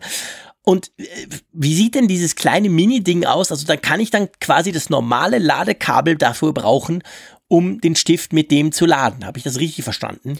Ja, im Grunde, im Grunde genommen ist es so eine Doppelbuchse. Die, du, das ist so ein, Ah, jetzt sehe ich's genau. Also, Also der, so der Malte hat das jetzt gerade in unserem internen Chatsystem mir geschickt, dass ihr wisst, was wir da überhaupt machen. Das sieht ja, das sieht ja witzig aus. Habe ich noch nie gesehen, das Teil. also von der anderen Seite sieht es genauso aus wie Ja. auf der Seite, die du jetzt siehst. Es Ja. sind halt zwei Buchsen. Eigentlich sieht es so aus wie so ein Stück Strohhalm, wo du so durchpusten kannst. Und da ist es Genau. halt so, du kannst halt Lightning auf der einen Seite und Lightning auf der anderen Seite reinstecken, was ja so erstmal nicht möglich ist. Ja, genau. Und, und dadurch kannst du den Stift dann eben auch ganz regulär über ein Lightning-Kabel laden. Ja, genau. Und so Adapter haben es ja sowieso mit sich, bringen es ja mit sich, dass man sie wahrscheinlich unglaublich schnell verliert. Ja, den kannst du leicht Dem her, verlieren. Den kannst du wirklich leicht verlieren, der ist winzig. Ja. Okay, gut. Also auch das will, will oder soll ähm, Apple offensichtlich ändern. Und dann gibt's noch einen magnetischen Anschluss für Zubehör, einen neuen natürlich. Weil you know, Apple muss ja Geld verdienen, das sind ja ganz arme. Die wollen uns ja ganz viel neues Zubehör verkaufen für dieses iPad. Also gibt's einen neuen magnetischen Anschluss für Zubehör, der nicht mehr unten liegen soll wie jetzt, sondern an der Rückseite irgendwo. Ja, bleibt mal abzuwarten. Also ihr wisst, das Beste am iPad Pro, ich sage das ein bisschen plakativ, ist für mich tatsächlich diese Tastatur, diese, diese original Apple-Tastatur, die finde ich unglaublich praktisch. Das hat eigentlich bewirkt, dass ich das wirklich so viel brauche. Und ja, mal gucken, das müsste dann halt Neues brauchen, wenn jetzt quasi der Anschluss nicht mehr an der Unterseite ist, sondern irgendwo hinten am Rücken. Keine Ahnung, werden wir ab, abwarten haben, aber dann mm. brauchst du natürlich wieder ganz viel neues Zubehör. Ja, es ist natürlich in hohem Maße spekulativ, welche Vorteile das mit sich bringt. Meine, meine, Vermutung ist, dass es dann eine noch höhere Stabilität gewährleistet. Denn es ist ja jetzt schon so, dass das ist eine relativ gute Lösung du, wie du diese Tastatur dran machst und wie das hält. Ich habe dennoch festgestellt, auch so ein klassischer Notebook-Einsatz, also ich hatte irgendwann mal im Auto auf den Knien dann mhm. da auf dem iPad mit der Tastatur gearbeitet. Das war mir dann doch recht kippelig. Also ein, da ein klassisches MacBook fand ich da noch eine stabilere Angelegenheit. Und vielleicht ja. ist ja dieser Rückenanschluss dann eben eine Möglichkeit, dass das iPad noch besser geschultert wird sozusagen durch die Tastatur und dadurch dann eben auch diese dieses Szenario besser abgedeckt wird. Es wird keine Revolution ja. sein, aber ich glaube, es könnte gewisse, in gewissen Situationen Vorteile bringen. Ja, also das, das, das stimmt schon. Ich meine, das, das muss ich wirklich auch sagen. Ich habe jetzt hier schon einige Mal gesagt, wie gerne ich mein iPad Pro habe, aber was, was schon, also ich sag mal, der, die, die, dort, wo es mich am meisten nervt, ist tatsächlich, wenn ich das klassische Notebook-Szenario, zum Beispiel im Zug, je nachdem, wenn ich gar kein Tischchen vor mir habe, auf den Knien. Das finde ich funktioniert relativ schlecht. Das Ding ist irgendwie wabbelig und da gebe ich dir recht, da kann es einem auch mal passieren, dass das Ding aus der Halterung rutscht. Ähm, also von dem her, wenn, wenn, wenn die Stabilität, um auf den Knien zu tippen, noch viel, viel besser wäre, dann wäre es für mich tatsächlich der 100% Laptop-Ersatz, weil manchmal hat man einfach keinen Platz, um das Ding hinzustellen. Das finde ich noch so ein bisschen, äh, ist noch nicht so gut. Ja, vielleicht ist das ein Schritt in diese Richtung, wir wissen es nicht. Aber gut, was denkst du? Also ich meine, es sprechen tatsächlich ja alle von diesem Oktober-Event. Hm. Ich meine, wir nehmen jetzt am 10. Oktober auf. Normalerweise solche, solche Einladungen so plus minus zehn Tage vorher gehen die raus. Der Oktober ist nicht mehr so arg lang. Also eigentlich müssten so in den nächsten zwei, drei Tagen Einladungen rausgehen, oder? Ja, also wenn das noch im Oktober werden soll, müsste das so sein. Was mich tatsächlich verwundert ist, also alle Events, die wir jetzt ich sag mal, im letzten Jahr, grob gesagt, mhm. hatten. Die haben sich mhm. irgendwie schon deutlicher abgezeichnet und angekündigt, auch wenn Apple noch keine Einladung verschickt hat. Aber einfach, da war schon so viel bekannt im Vorfeld über, ja, ja. Zeitpunkt und so weiter und so fort. Und, und das ist so wirklich so ruhig. Das, ja, ja. das befremdet mich irgendwie. Also ich, ich habe ein, das ist rein Bauchgefühl, aber es, es, es, es käme wirklich wie Phoenix aus der Asche, wenn jetzt plötzlich diese Einladung auf dem Tisch liegt. Mhm. Ja, das stimmt. Das ist wahr. Also ich, gut, ja, vielleicht machen sie es tatsächlich anders, weil ich meine, was ja noch so ein Punkt ist, und das wird von vielen auch so ein bisschen als mögliche Einordnung, wenn es um den Termin geht, wir wissen ja alle, Ende September kommt ja noch das iPhone 10R raus. Und da sagen ja viele, dass das so quasi eine, eine gewisse Analogie, so im Sinn von an der Keynote sagt dann Apple, hey, übrigens ab Freitag dann das iPhone 10R, coole Sache und so. Also das ist so ein, so ein Punkt, der irgendwie noch einen gewissen Einfluss haben könnte. Also es darf nicht danach sein eigentlich, sondern es müsste ein bisschen vorher sein. Das ist, glaube ich, der 26., wo man es dann mhm. kaufen kann, das iPhone 10R. Also 23. Da schieße ich jetzt mal einfach aus dem Bauch, müsste dieses Event wahrscheinlich sein. Und aber eben, vielleicht machen sie auch ganz anders. Vielleicht geben sie ein paar Medien das Ding vorher und schicken da eine große Medienmitteilung raus. Auch möglich. Wobei ich mir nicht sicher bin, weil beim iPhone, äh, beim iPad der Wechsel wäre ja schon so radikal, wie wir das beim iPhone erlebt haben. Und Apple hat eine Riesensache gemacht beim iPhone, zu Recht. Ich kann mir fast nicht vorstellen, dass sie so eine radikale Änderung beim iPad einfach per Pressemitteilung raushauen. Ja, also diese Rahmenlosigkeit ist tatsächlich für mich auch der Grund, Zumal warum ich das ja nicht glauben Macs mag. Haben. Ja, bei den Macs, also weißt wir du. Wir haben jetzt gar nicht über Macs gesprochen, ja. auch 9 to 5 Mac lustigerweise. Kein Wort. ja. Es ging nur ums iPad ja. bei diesen neuen Leaks. Aber die Macs, also bei den Macs bin ich mittlerweile auf der, bin ich der Überzeugung, dass das kein Grund mehr unbedingt ist, ein Event zu machen. So böse das jetzt klingt. So leid es mir tut, ja. Ja, ja, Weil, weil es ist für Apple A zu unbedeutend geworden, einfach mal harsch gesagt. Mhm. Und B, ich glaube auch, dass es marketingtechnisch erfolgversprechender ist für Apple, da diesen Briefing diesen, diese Briefing-Strategie ja. zu machen, die sie ja auch teilweise bei Pro-Produkten schon hatten. Und wenn du mal guckst, ja, ja. so iMac Stimmt. Pro und Mac Pro, also sie haben ja immer wieder Journalisten zu sich eingeladen, auch nach Cupertino und haben Briefings gemacht und die Leute rumgeführt. Also, und das, ich finde, im Ergebnis funktioniert es viel besser, als ein Event zu machen, weil das ist wirklich, es ist was Spezielles. Gerade so in diese, diese Pro-Geräte sind was Spezielles und du brauchst eigentlich Journalisten, die es A verstehen und die B auch vielleicht ein bisschen mehr Zeit haben, um es vernünftig aufzuarbeiten. Denn eins ist ja mal klar, und das haben wir auch beim iPhone-Event wieder gesehen, der Druck ist ja kolossal auf die Medien. Also die, die ja. gehen da hin und es wird erwartet, dass die wirklich dann, der, der, der Livestream setzt sie noch weiter unter Druck. Klar. Und das wird erwartet, dass sie fünf Minuten nach dem Event eigentlich schon gleich die Rezension haben und alles super und alles klasse. Und äh, es ist natürlich klar, dass es dabei Reibungsverluste gibt. Das sehen wir immer wieder. Wir sehen es immer wieder daran, dass dann die ersten Rezensionen nach ein paar Tagen und erst recht die Berichte dann nach längerer Zeit ja immer wieder dann aufzeigen, na, da ist dies und das vielleicht doch übersehen worden bei den, ja. bei den First Impressions, was man keinem vorwerfen kann. Denn es ist ja eben so, wir, wir haben es ja auch hier festgestellt, zum Beispiel du jetzt mit dieser Wi-Fi-Geschichte, diese Chargegate-Geschichte, wie lange hat es gedauert, bis die Leute das alle gemerkt haben? Ja. Das, es braucht einfach ein bisschen Zeit mit den Produkten, bis du eben dann auch solche Dinge erkennst und einordnen kannst. Und deshalb ist es vielleicht auch dem, dem Mac also wir reden mal darüber, als wenn es was Negatives sei, dem, dem Mac kein Event zu gönnen. Aber ich sehe es ganz im Gegenteil so. Ich glaube, die, die Professionalität, die der, die der Betrachtung dann zukommt, ist eine bessere, wenn man ja. kein Event macht. Ja, das stimmt. Das ist definitiv so. Das ist wahr. Und ja, eben, du hast vorhin angesprochen, seien wir ehrlich, die iPads und vor allem natürlich die iPhones, das sind die großen Consumer-Produkte, die eben nicht nur Nerds und Freaks interessieren. Bei dem Mac sieht das schon ganz anders aus. Klar sind nach wie vor schöne Stückzahlen, viele arbeiten damit, ich liebe den Mac, keine Frage, aber im Vergleich ist es eben anders und da macht es vielleicht auch mehr Sinn, dass man es anders präsentiert, dass man es eben nicht an die ganz große Livestream, 100 Millionen Leute gucken Zuglocke hängt, sondern ein bisschen anders aufbaut. Das ist gut möglich. Also komm, lass uns wegkommen von dem Event. Einfach, dass wir es gesagt haben, falls dann morgen oder übermorgen die ganzen Einladungen rausgehen. Wir haben gesagt, es könnte gut sein. Auch heute, einfach am Mittwochabend sind sie noch nicht. Also wenn ihr das am Wochenende hört und denkt, hey, aber Jungs, was macht ihr denn? Man weiß doch, dass das Event kommt. Ja, wir wussten es halt heute noch nicht. Okay? Genau. Gut, also nächster Punkt. Und der nächste Punkt muss man ganz klar sagen, der hat eingeschlagen wie eine Bombe. Das muss ja. man ganz klar sagen. Ja, wenn, wenn wir die Technik gehabt hätten, die da angeblich zum Einsatz kommt, dann hätten wir euch sagen können, wann das Event ist. Ja, aber sowas von. genau.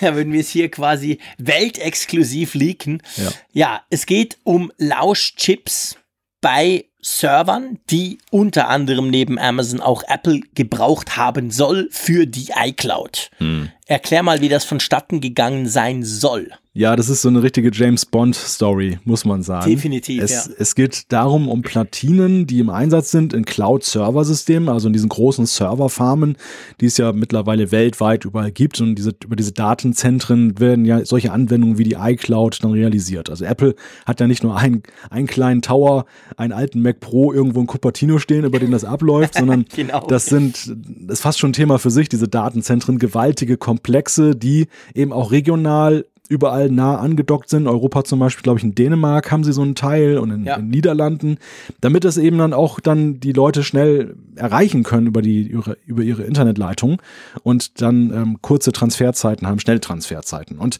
auf jeden Fall in einer oder in diesen Platinen die von einer Firma namens Supermicro geliefert worden sind oder sein sollen.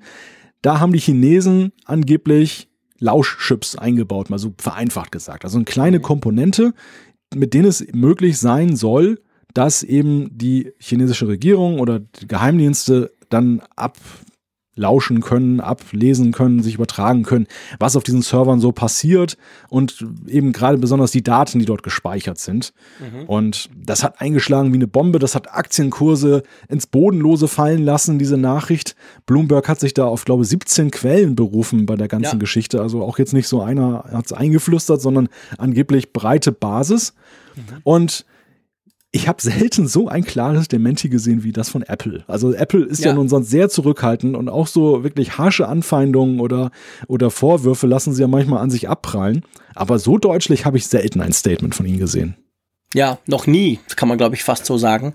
Also Apple hat auf dieses, auf diesen Bericht von Bloomberg wirklich sehr, sehr scharf reagiert und haben gesagt, quasi, sie hätten einmal ein, ein Sicherheitsproblem gehabt bei einem Server, der hätte, der sei aber rein softwaretechnisch mit irgendeinem fehlerhaften Treiber zusammengehängt, aber, und sie haben dann wirklich Bloomberg auch ganz direkt angegriffen, es sei schade, dass Bloomberg quasi Fehler gemacht hätte und so, also sehr ein, ein offensives Statement. Jetzt muss man natürlich wissen, da hängt ja extrem viel Glaubwürdigkeit auch davon ab. Ich meine, das ist eine News, die würde ich mal sagen, mich erinnert, weißt du an was, was die mich erinnert, Malte? Die erinnert mich ja so ein bisschen an die ganze Snowden-Geschichte. Mhm. Beim Snowden war es ja so, als das dann rauskam, war man so hin und her gerissen. Auf der einen Seite dachte man, sagte man, ja, was hat man doch schon immer gedacht. Auf der anderen Seite war man total schockiert, dass es tatsächlich so ist. Ja. Und auch hier, ich meine, diese Möglichkeit wird schon länger diskutiert. Huawei verkauft keine Smartphones in den USA, weil sie es nicht dürfen, weil das dort niemand will, hm. weil die Regierung sagt, boah, böse, böse Chinesen. Australien hat Huawei, die gleichzeitig einer der größten Netzwerkausrüster sind und im Moment versuchen weltweit 5G, also die nächste äh, Mobilfunkstandardgeneration, haben die rausgeschmissen. Australien hat gesagt, Huawei darf keine Antenne bauen. Punkt. Also das sind, das sind ganz konkrete Ängste von Regierungen oder von Firmen, die sich da drin manifestieren. Und unter diesem Aspekt denkt man, ja, kann ich mir gut vorstellen, dass die Chinesen das machen. Gleichzeitig ist man aber völlig schockiert und denkt, was, scheiße, die machen das wirklich? Also wir wissen es ja noch nicht, nicht wie bei Snowden, der das quasi dann bewiesen hat, sondern es ist noch so ein bisschen höher. Aber es könnte halt schon sein, oder? Hm. Ja, es gibt, es gibt viele Dinge, die einen das durchaus glauben lassen. Und dazu zählt ja eben auch, dass auch wenn die USA, auch die jetzt das Department für, für Home Security sagt, es, es ist nichts dran an der Geschichte, aber mhm. die gleichen US-Behörden sind es, die ja teilweise Sanktionen gegen chinesische Zulieferer ja, verhängen, genau. die immer wieder genau aus auch, den Gründen. Ja, auch interveniert haben, wenn es darum ging, letzten Endes dann chinesische Technik in, in amerikanischen Produkten oder in, in die Anwendungen einzusetzen, die einen militärischen Kontext dann haben könnten, weil es wurde dann ganz klar dann der Eindruck erweckt, die Chinesen, die nutzen das als Einfallstor, um das dann auszuspionieren. Und Gleichzeitig sagt man aber, na, ist völlig undenkbar, dass das gemacht wurde jetzt. Mhm. Und das, das lässt das einen als. So zusammen. Nee, das lässt einen als kleinen Bürger, der das so von außen sieht, und du hast gerade das Beispiel Snowden genannt, auch das hat uns natürlich, Wikileaks und diese ganzen Sachen hat uns geprägt. Also man hält es nicht für ausgeschlossen, dass sowas Nein. passiert. Und man Nein. hält es auch für, für nachvollziehbar, auch ja, sage ich mal, Absolut. das besondere Verhältnis der US-Tech-Konzerne zu China. Es ist ja, was ja nun definitiv stimmt, ist ja, dass ja für den chinesischen Markt zum Beispiel Apple auch eigene Rechenzentren unterhält in China. Nicht aus mhm. den vorhin genannten Gründen der besseren Erreichbarkeit, sondern um letzten Endes dann auch dort hiesige Regeln, Gesetze einzuhalten, die da eben lauten, dass eben ein, der, der Staat viel mehr über die Nutzer erfahren kann, als es zum Beispiel nach europäischen Maßstäben der, der Fall ist. Ja. Also es ist so in dieser Welt, dass es eben nicht so Gold ist. Und ja, das lässt einen im ersten Moment dann schon aufhorchen, wenn so eine Geschichte kursiert. Ja, massiv. Also man denkt dann schon, oh oh, scheiße, scheiße. Also das ist äh, eben, man kann sich's halt wirklich vorstellen. Und das ist so ein bisschen der Punkt, der, der einem natürlich da Sorgen macht. Aber ähm, ja, gleichzeitig hoffen wir es natürlich nicht und beziehungsweise man wird abwarten müssen. Also ich denke, ich meine, Bloomberg hat sich ja wirklich aus dem Fenster gelehnt. Mhm. Was denkst du, was da jetzt noch passiert? Ich meine, Bloomberg, also muss ja irgendwie noch nachlegen, oder? Ja, also du hast vorhin das, das, Thema Glaubwürdigkeit angesprochen. Wir leben ja in Zeiten, in denen Medien ja auch erheblichen Anfeindungen ausgesetzt sind. Ja, klar. Alleine durch den US-Präsidenten, der immer von Fake News, der diesen Begriff Fake News ja auch so geprägt hat. Mhm. Und Bloomberg ist eigentlich eine Nachrichtenagentur, ein, ein ja, Dienst, der ja auch jetzt gerade Wirtschaftsnachrichten dann bringt, genau. der schon durch eine gewisse Seriosität eigentlich bislang in Erscheinung getreten ist. Also der durchaus einen Ruf zu verlieren hat. Absolut. Und ähm, ich meine, es gibt journalistisch immer solche und solche Geschichten. Es gibt solche, es gibt Geschichten, die sind ja, eher harmloser Natur, die haben keinen großen Impact, aber hier geht es ja auch tatsächlich, und das haben wir in den Aktienkursen gesehen, um, um Effekte, die geschäftsschädigend sind. Also da reden ja. wir auch über schnell über mögliche Klagen gegen Bloomberg, Klar. wegen Geschäftsschädigung und so weiter. Also ich glaube nicht, dass sie leichtfertig so eine Geschichte so raushauen, dieser Größenordnung, nee. nur um Nein. den Scoop und ein bisschen Aufmerksamkeit zu kassieren. Denn ich glaube, der, der Schaden, des Rufs und, und letztendlich ja auch monetärer Schaden, die können im Gegengewicht doch ganz schön groß werden. Ja. Aber andererseits ist es eben auch so, wir haben auch gelesen, ich glaube gestern oder vorgestern, dass einer der befragten Sicherheitsexperten gesagt hat, ja, so so habe ich das eigentlich gar nicht gesagt, wie die mich zitiert haben. Also der, der hat das dann doch schon klein geredet und weiß man natürlich nicht, ob er es jetzt nachträglich kleinredet, weil er auch dann irgendwie kalte Füße gekriegt hat mhm. oder ob er es kleinredet, weil tatsächlich da nicht sauber gearbeitet wurde. Es ist eine Geschichte mit vielen, vielen Fragezeichen. Ja. Und es ich habe das Gefühl, die wird uns noch eine Weile beschäftigen. Ja, ich. Da ist das letzte Wort definitiv noch nicht durch. also ich sehe zumindest auch viel von prominenten Bloggern viele Reaktionen, die da eben lauten, so laut wie da Nein geschrien wird, ist es eigentlich schon fast eine Story. Ja. Also Ja, es, ganz es genau. ist bemerkenswert, wie laut alle Nein schreien reflexhaft. Ja, ganz, ganz genau. Das ist, das ist genau der Punkt. Das dachte ich nämlich auch. Dachte, boah, krass, also wenn Apple da gleich so zum Zweihänder greift, was sie sonst wirklich nicht tun, äh, das macht man ja nicht unbedingt, um die Sache klein zu halten. Also das ist irgendwie, das ist irgendwie eine komische Geschichte. Die Politik spielt logischerweise auch rein. Es geht auch um Geheimdienste, es geht um, es geht um ganz viel eben. Und dadurch ist auch die Erklärung, warum dann von öffentlicher Stelle vielleicht eben nichts kommt, gerade weil man mehr weiß, aber vielleicht noch nicht den Zeitpunkt nutzen will, um China da noch mal eins ans Bein zu pinkeln oder andere. Also das ist, das ist schon eine heikle Geschichte. Aber ich meine, seien wir ehrlich, ich meine, wenn du kannst, das ist natürlich die beste Variante. Da musst du ja keine mühsamen iCloud-Accounts von Usern versuchen zu hacken. Ja. Du bist direkt auf dem Server, du kriegst alles eins zu eins mit. Ja, das ist wunderbar. Also besser geht's ja gar nicht jetzt Genau, so aus muss Sicht von eigentlich machen. Geheimdiensten. Andererseits ist es natürlich so, und ich glaube, dass das, wenn, wenn wir einfach mal ein bisschen spekulieren, wo, warum, was könnte der Grund sein, dass, dass es stimmt, aber gleichzeitig die, die angegriffen wurden, sagen, es stimmt nicht.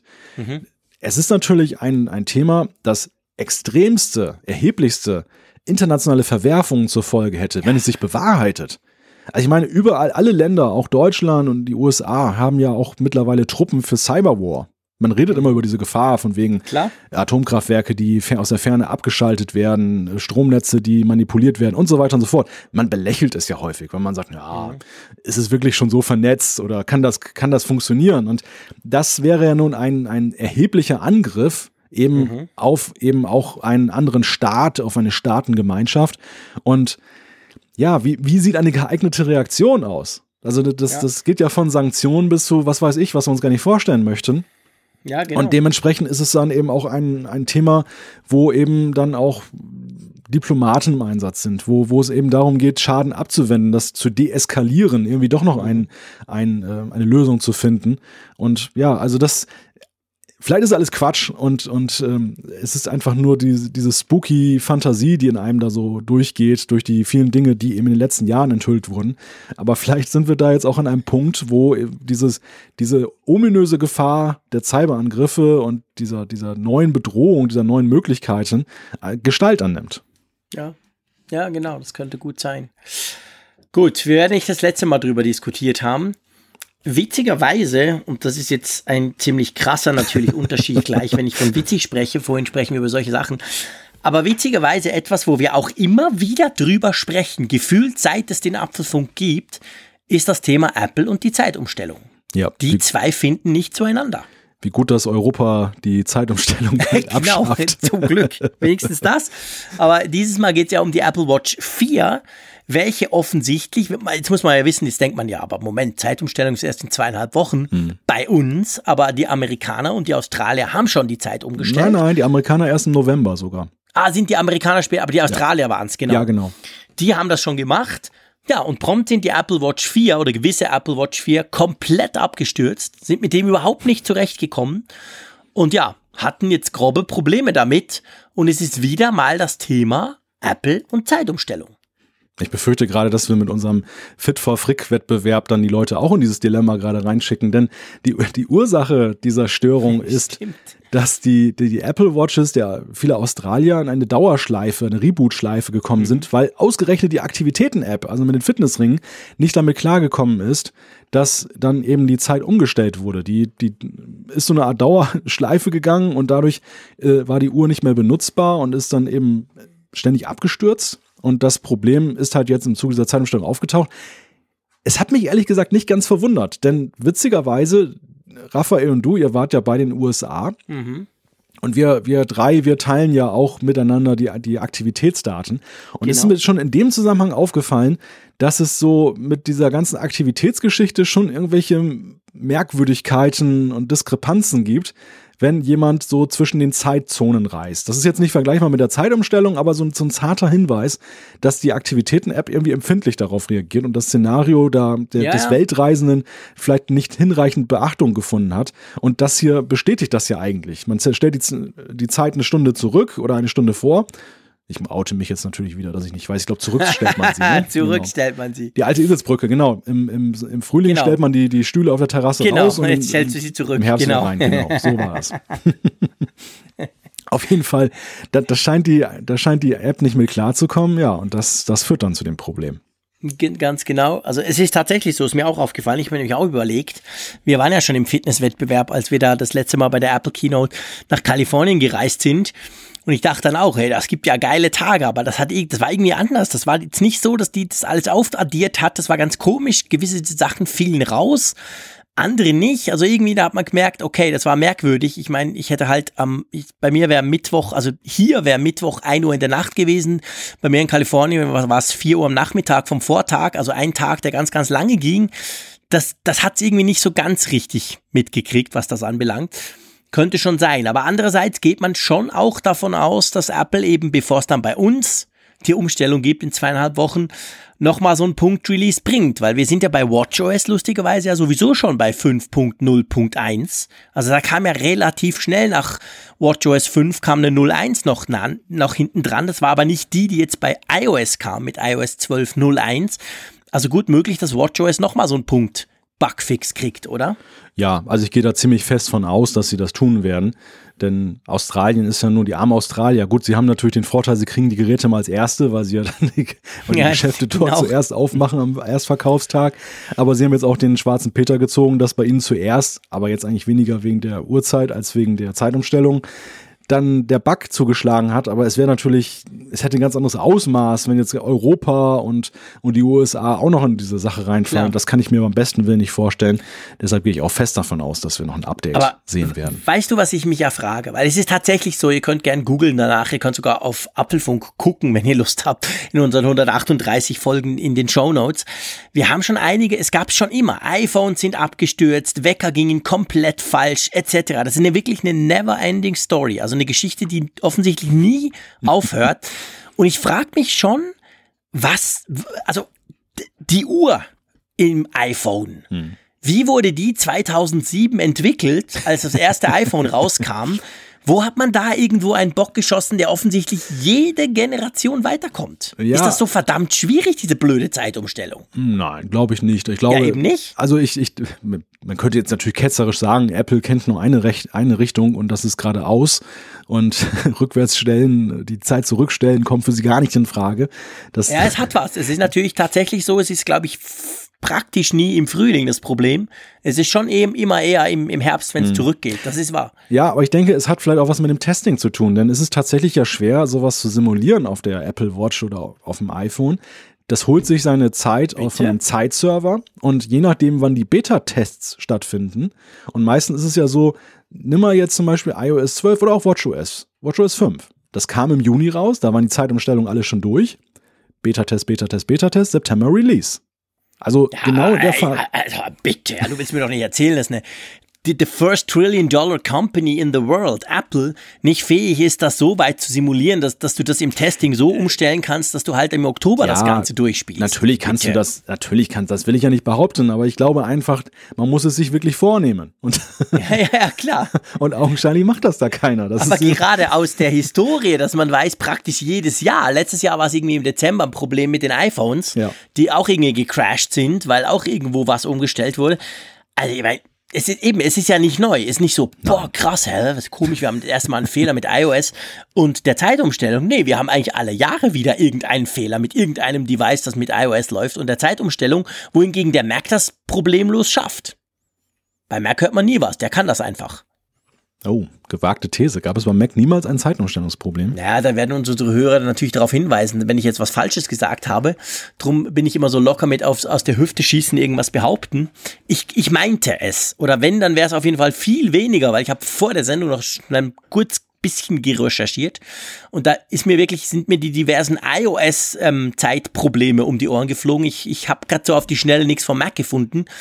Auf jeden Fall offensichtlich scheint iOS und WatchOS ist ja letztendlich eine Version davon, ein Problem zu haben immer mal wieder. Also wir rechnen beide eigentlich damit, dass in den nächsten zwei Wochen für die Uhr ein Update kommt. Ja, ja, definitiv. Definitiv. Gut. Lass uns zu was Schönerem kommen bei der Uhr, weil ich meine, die Uhr hat ja ganz schöne andere Funktionen. Jetzt muss man vielleicht kurz erklären, bevor wir zu diesem Punkt kommen. Ähm, wir Journalisten und Blogger und Techies, ich glaube, man kann es so ein bisschen eingrenzen.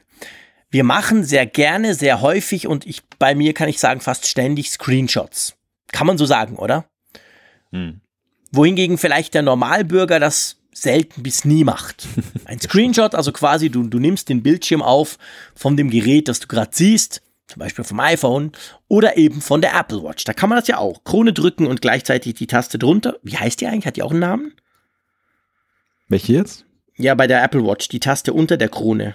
Die Power-Taste, ist das nicht die Power-Taste? Power doch, das, doch, genau, das ist die Power-Taste. Okay. Also Krone App, Power-Taste zusammendrücken, da macht dann Screenshot. Das landet dann in der Fotos-App auf dem iPhone. Und dann ist es so, wenn ich zum Beispiel eine App teste, dann mache ich das und dann will ich das natürlich auf Social Media zum Beispiel raushauen oder in meinem Blog oder so. Jetzt kann man das einfach machen. So habe ich das früher immer gemacht. Aber seit ein paar Jahren möchte ich dann, dass man quasi das iPhone oder eben die Apple Watch sieht mit dem Bild von meinem, also mit meiner App oder eben meine Aktivitäten oder so, damit das ein bisschen schöner aussieht. Ich erkläre das drum, weil wir ja nicht nur Freaks haben, die uns zuhören.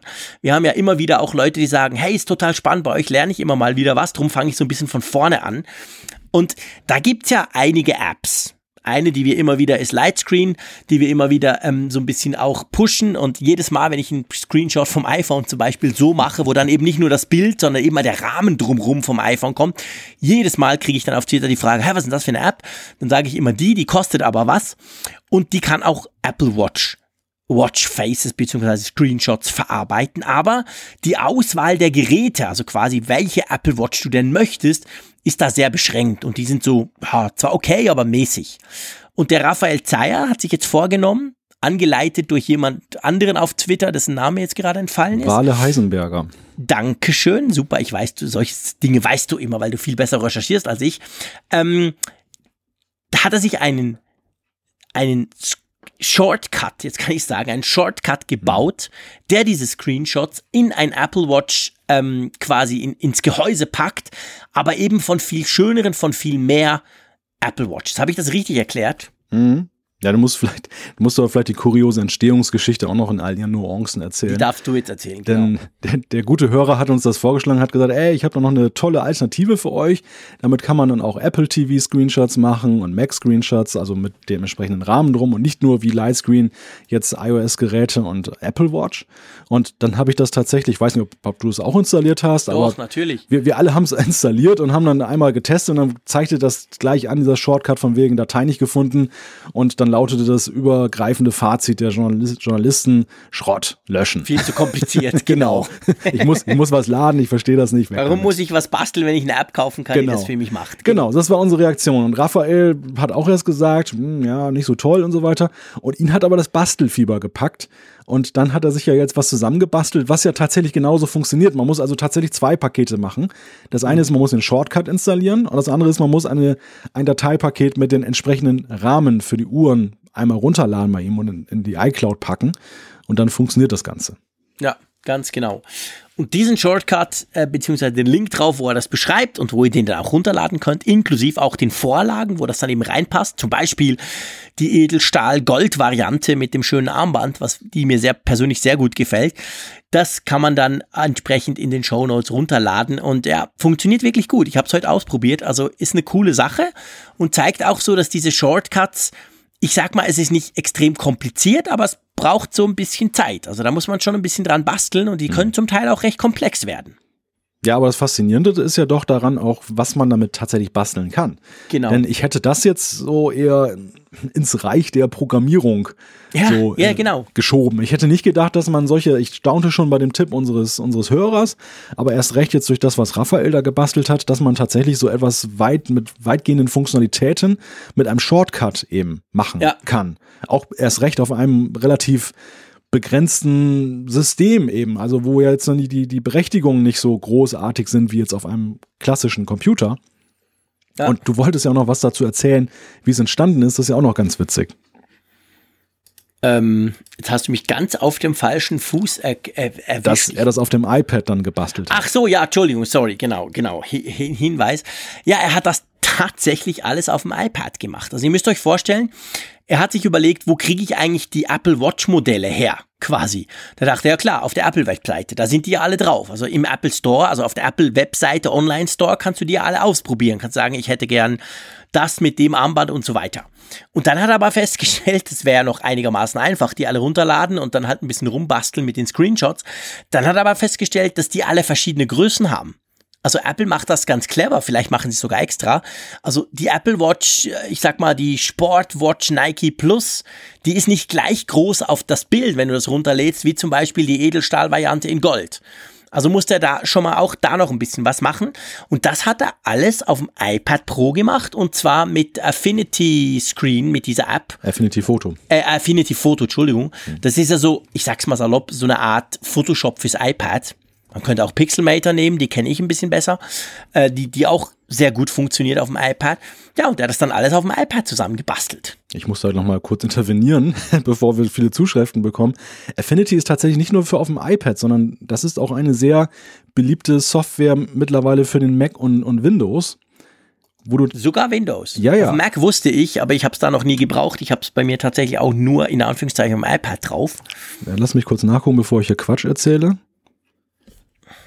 Das kann schon sein. Ich meine, dass es auch für Windows verfügbar Glaubt ist. ihr das?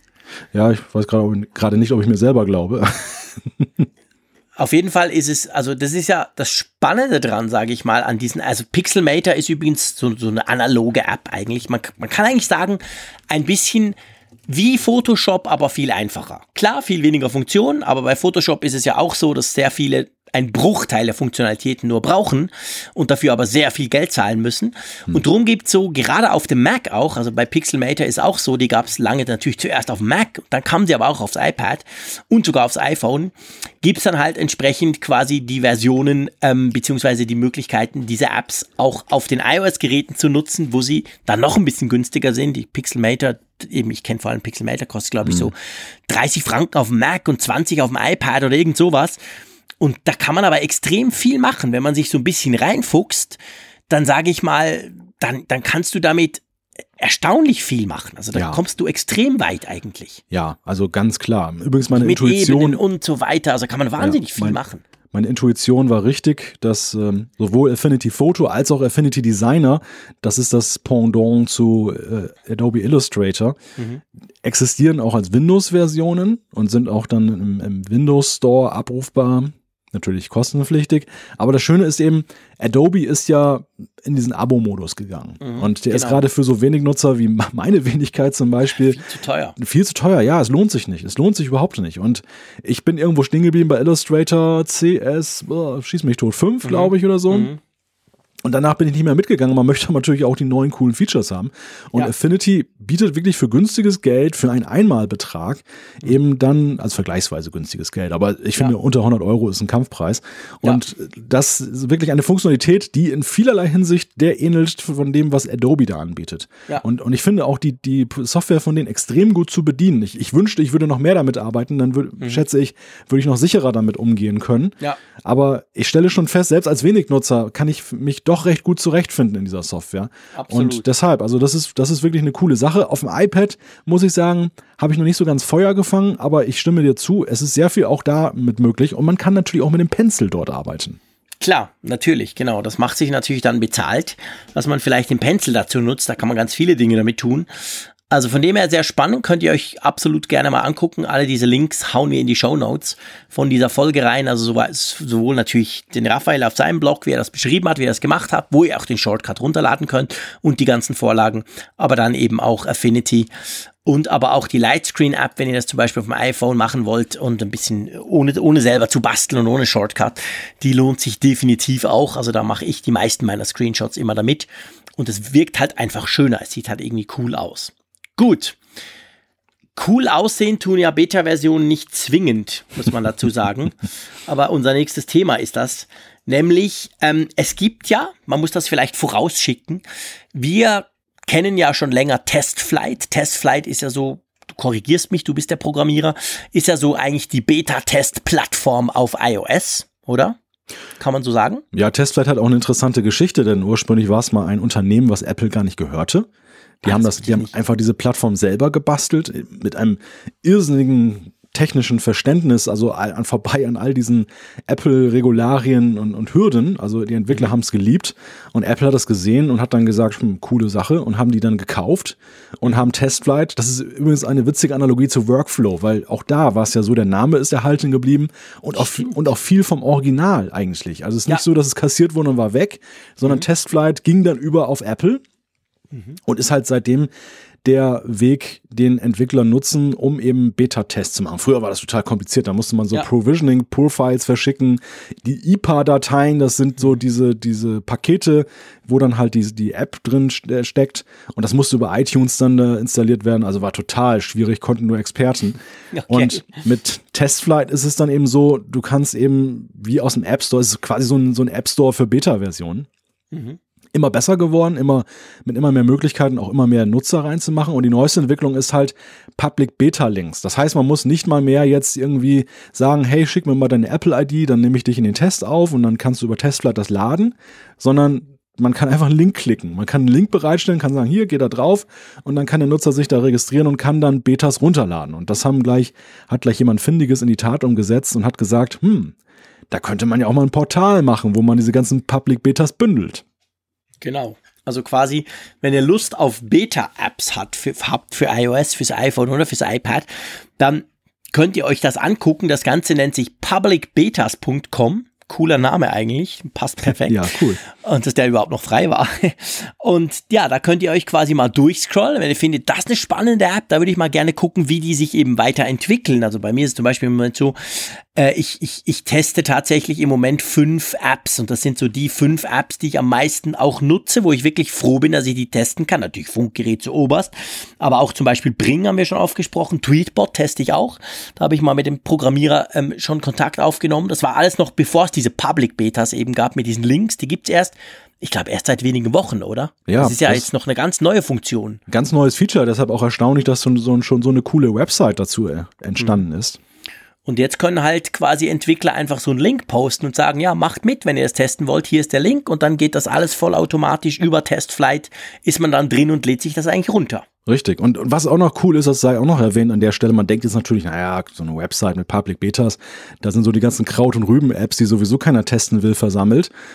Ist vielleicht bei einer oder anderen App auch dann tatsächlich so, aber es sind auch schon jetzt so große Namen dabei wie Snapchat und Telegram, der Messenger. Also die sind auch hier mit Public Beta Links vertreten in diesem, diesem äh, Verzeichnis.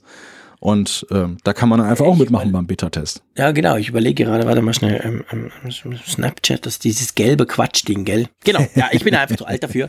ja. Von dem her gesehen, ja, Ich klar. auch, ich auch. Nee, aber du hast recht. Ist natürlich eine große App, logisch, ein gutes Beispiel. Ich nutze sie halt nie.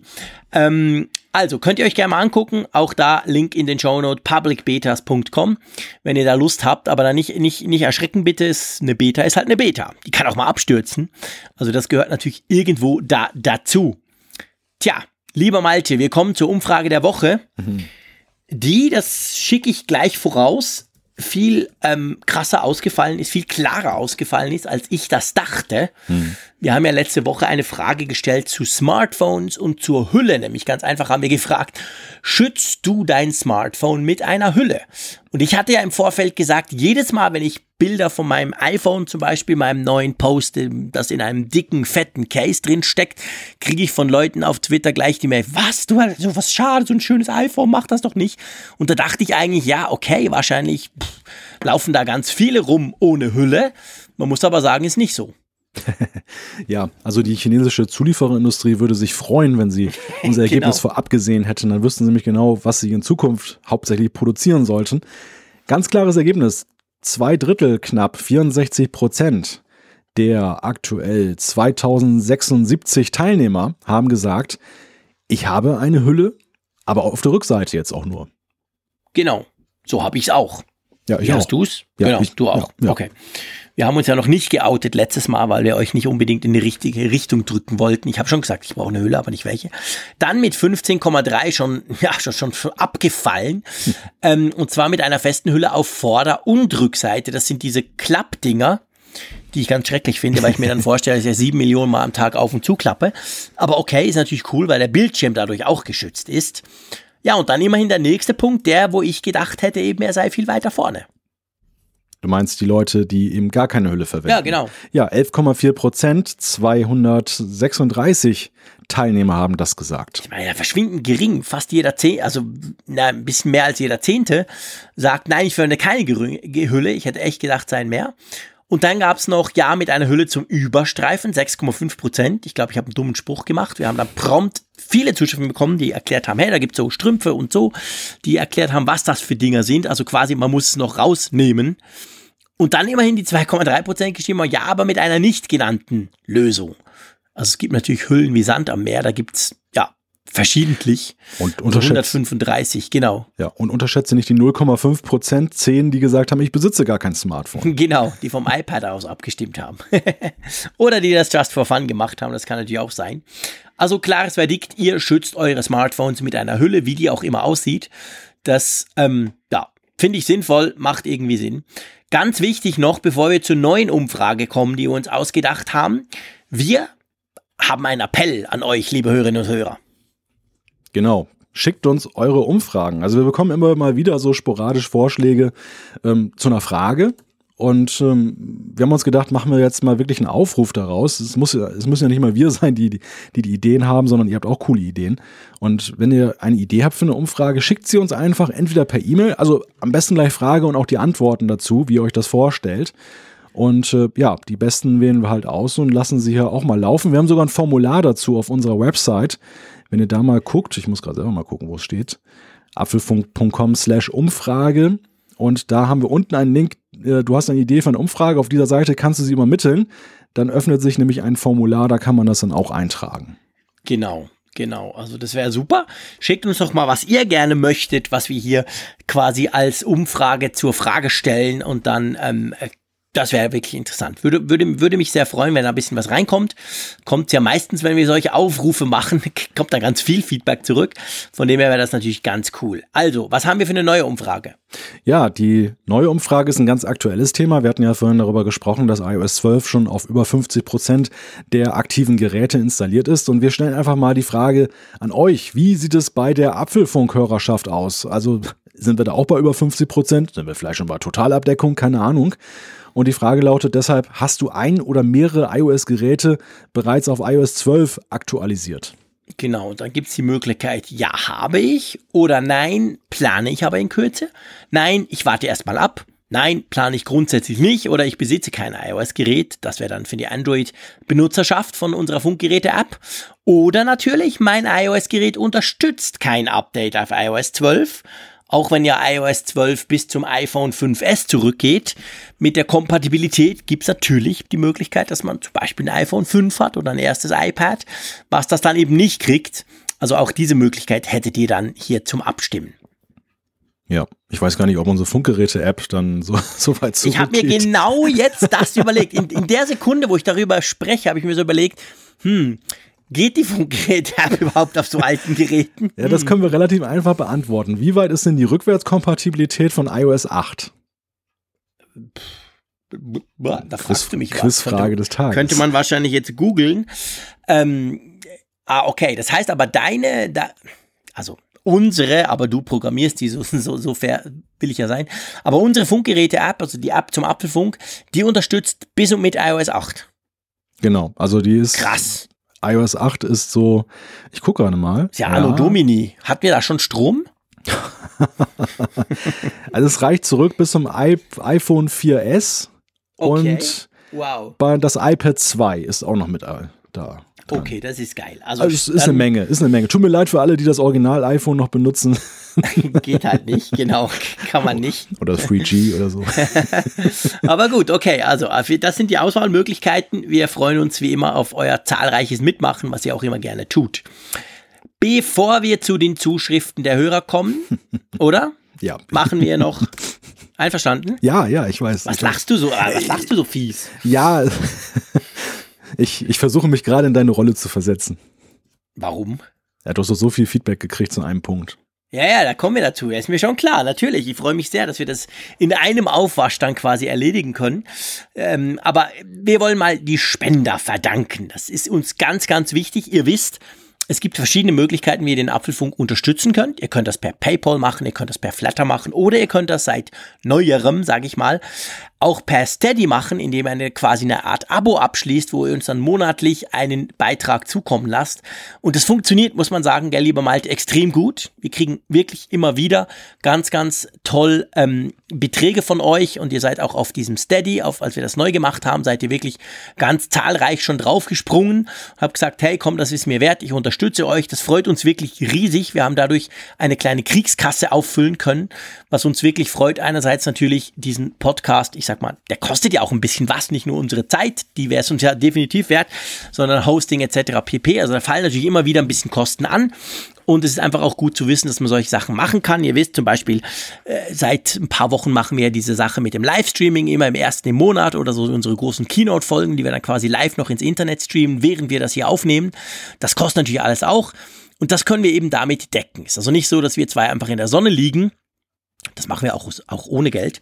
Aber ähm, nee, also von dem her, das geht ganz schön in die Apfelfunkkasse und wird eben gebraucht, um den Apfelfunk entweder weiterzuentwickeln oder am, am Laufen zu halten, sage ich mal. Und drum haben wir bei Steady, gab es ja die Möglichkeit, je nach Abo, dass man erwähnt wird. Das haben wir natürlich streng nach DS shit, ich habe es nicht gesagt, DSGVO, so geht's. Haben wir das natürlich abgeklärt mit euch. Mhm. Aber ähm, auf jeden Fall, jetzt können wir mal Danke sagen. Genau. Ja, ich möchte erstmal Danke sagen, auch an diejenigen, die mir geantwortet haben, eben auf die Frage, ob wir einen Namen veröffentlichen dürfen. Denn häufig waren daran gekoppelt auch nochmal wirklich, ja, teilweise seitenlange Zuschriften oder Rückmeldungen, wo dann auch gesagt wurde, wurde wie lange ihr schon Hörer seid, was euch der Apfelfunk bedeutet, wann ihr euch den anhört. Also ich bin leider zeitlich nicht in der Lage, jede einzelne jetzt nochmal ausführlich zu beantworten, aber an dieser Stelle einfach mal ein kollektives Dankeschön, weil es einfach auch total cool ist, neben eben dieser monetären Zuwendung dann eben diese Geschichten zu lesen und ähm, das ja, tut einfach gut. Also ist so ja. dann für, für die Seele sozusagen. Ja, es ist fantastisch. Nein, riesig. Also sowieso generell ja das Feedback. Also ihr schreibt uns so viele spannende Dinge, manchmal auch persönliche Dinge oder wie ihr eben den Apfelfunk oder wie ihr drauf gekommen seid auf den Apfelfunk. Das ist für uns super spannend und es tut einfach in der Seele gut. Also, wir sagen ganz, ganz, ganz herzlichen Dank dem Henrik Förster. Dann Dankeschön an Silvia Loki. Michael Gasperl. Christopher Blittkens. Dem Ahmed Zink. Olaf Kersten und dem Thomas Schmutz von Steady. Also das sind quasi unsere Steady-Abonnenten oder ein paar unserer Steady-Abonnenten, muss man so sagen. Und dann haben wir ja noch PayPal. Also viele sagen, hä, PayPal ist mir eigentlich lieber, ich mache das lieber PayPal. Auch da haben wir einige, denen wir Danke sagen möchten. Zuerst mal dem Thorsten Raue. André Kamin. Dem Guido Müller. Markus Kronewett. Dem Andreas Milke. Sven Filipczyk. Genau, also vielen, vielen herzlichen Dank für eure Unterstützung. Das freut uns sehr. Ähm, ja, und das ist einfach cool. Es ist einfach sensationell, dass ihr das macht. Und das ist eine super Sache. Genauso sensationell, und da kommen wir jetzt gleich zum nächsten Thema. Ähm, genauso sensationell ist natürlich das Feedback. Hey, wir haben extrem viel Feedback bekommen von euch. Ja. Ja, ja, ja, in den letzten zwei Wochen. Meine Güte. Das waren wirklich, also das waren wirklich, unser Postfach ist übergequollen, müsst ihr wissen. Das war krass viel. Und dieses krass viel fassen wir zusammen, bevor wir dann auch zu, zu, zu konkreten, zum einen oder anderen konkreten Feedback noch kommen. Aber es ging ja letzte Woche drum, dass wir über die iCloud gesprochen haben. Oder vorletzte Woche war es schon. Ich glaube, in den letzten zwei Wochen war das ein Thema. Wo es ja um Speichererweiterung bei iCloud ging. Und ich, das muss man ganz klar so sagen, so hat der Malte vorhin so geschmunzelt. Ich habe ja gesagt, da ist einfach scheiße, dass man das nicht so machen kann, quasi alle Bilder in der Cloud und dann nur noch ein bisschen was auf dem iPhone, dann hat man quasi 100.000 Bilder parat und so, wie man das bei Google Fotos macht, weil ich vor allem Google Fotos nutze. Und da kam wirklich, also äh, Shitstorm wäre ja falsch, weil Shitstorm ist ja was Böses oder was Fieses, sondern es kam wirklich extrem viel Feedback von euch und ihr habt gesagt, hey, aber Junge, das geht doch. Hey Schweizer, das kann man doch machen. Das kann man doch einstellen.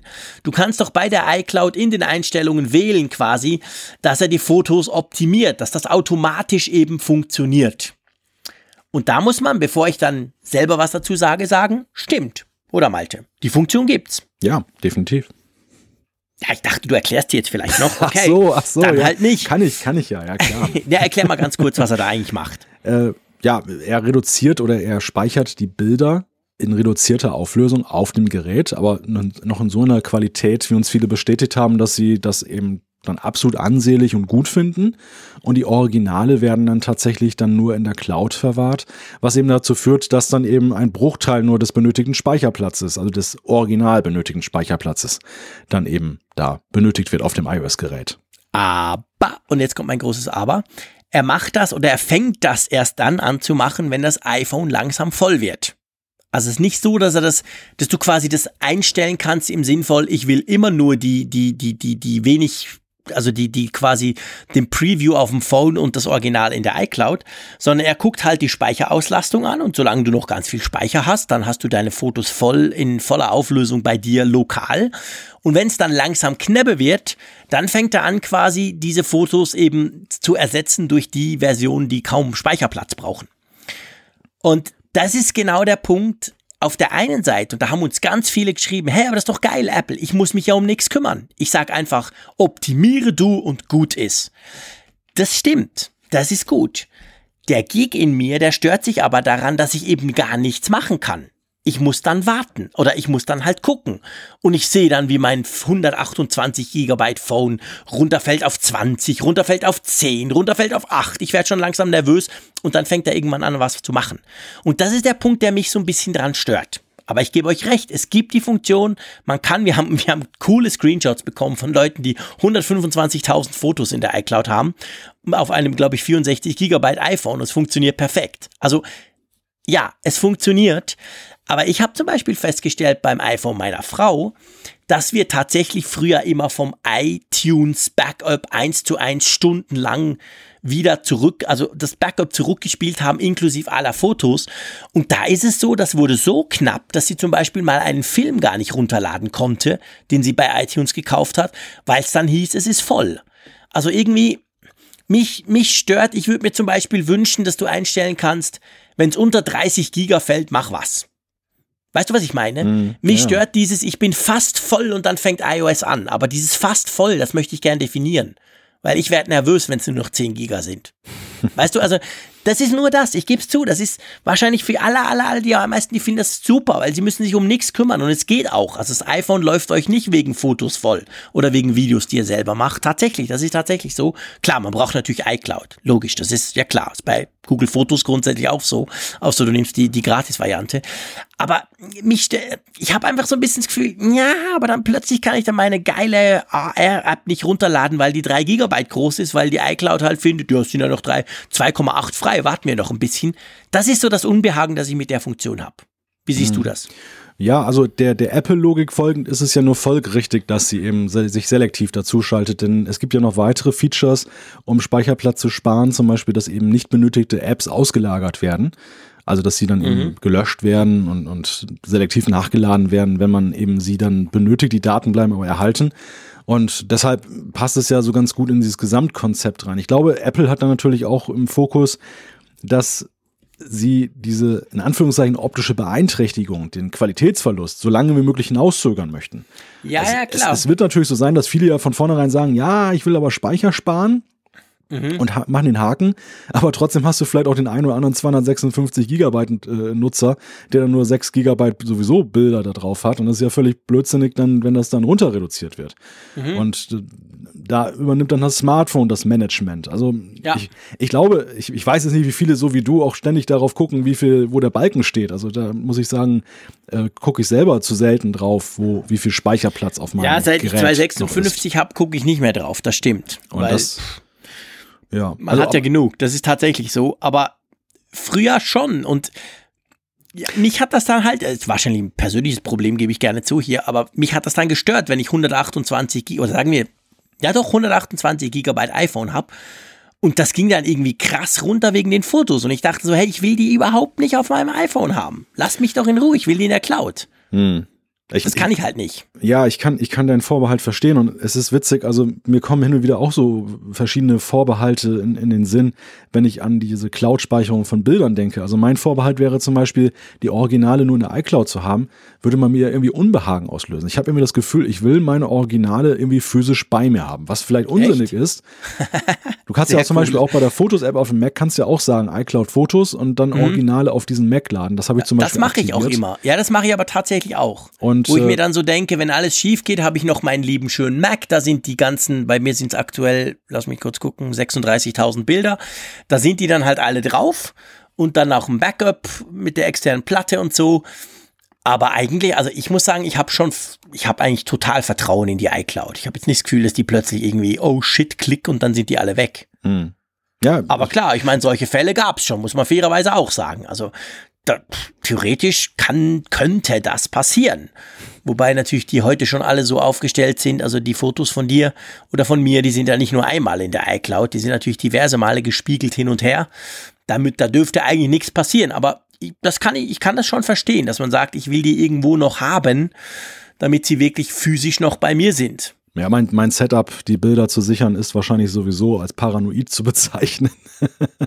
Ja, das musst du jetzt erklären. Denn ja, also ich, ich habe sie tatsächlich dreifach gesichert. Ich habe sie, Okay. ich habe sie ja dreifach, vierfach, weiß gar nicht. Also auf jeden Fall, ich habe sie auf dem Gerät in Originalgröße. Ich sichere sie in, die- in die iCloud. Ich habe sie Ja. auf dem Mac. Und dann habe ich noch sie in Google Fotos. Und Mhm. zusätzlich dann auch noch habe ich, nutze ich Backblaze. Weiß nicht, ob du die kennst. Ja, ja, kenne ich. Backblaze ist ja so ein Backup-Dienst Backup-Dienst. für den Mac. Super, super Sache übrigens. Läuft viel besser als Time Machine noch, die ganze Sache.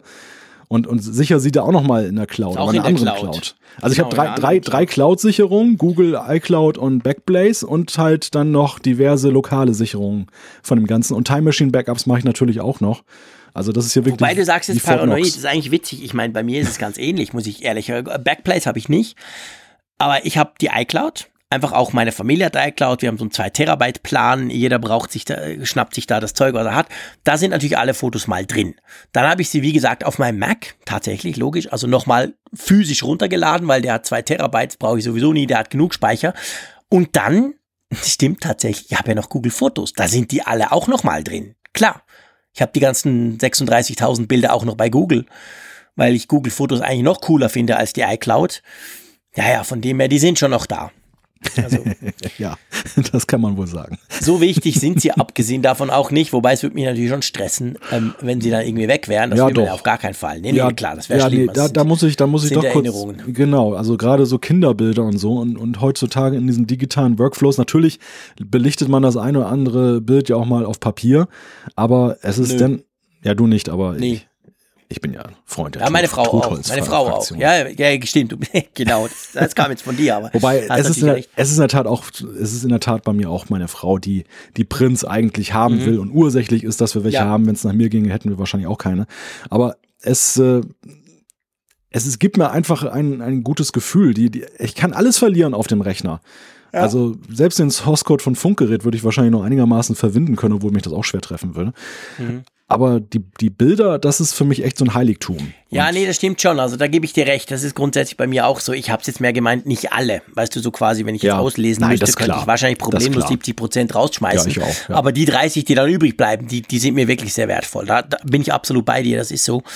Und ähm, ich muss eben auch sagen, und da ist natürlich, geht schon weiter, ich bin extrem angewiesen auf die Cloud oder sagen wir mal auf die Apps mit ihren cleveren Algorithmen, weil ich überhaupt nichts, ich tagge nichts, ich habe keine Alben, ich habe überhaupt nichts, ich habe einfach 36.000 Fotos, schmeiß rein und dann kommen zum Glück die cleveren Tools wie, wie die Apple Fotos App oder auch Google Fotos, die machen dann Alben, die machen dann Personen, die machen dann irgendwelche Erinnerungen, du warst doch da und da oder ein Tag in London gestern, alles schön sortiert. Super, ich liebe das, aber selber mache ich nichts. Also ich bin da der totale Chaot. Ich schmeiße einfach alles rein und da die Algorithmen immer besser werden, spielt's mir in die Hände. Ja, man muss ja auch mal sagen, dass wer heutzutage exzessiv mit dem Smartphone fotografiert, Ja, logisch. das ist, das ist ja ein Buchhalterjob, also ein Verwalterjob. Da, Ja, das alles allerdings. einzusortieren und zu gruppieren und was weiß ich, so wie, früh, wie früher mit dem Fotoalbum, dann auch noch womöglich noch ausschneiden und alles dann etikettieren.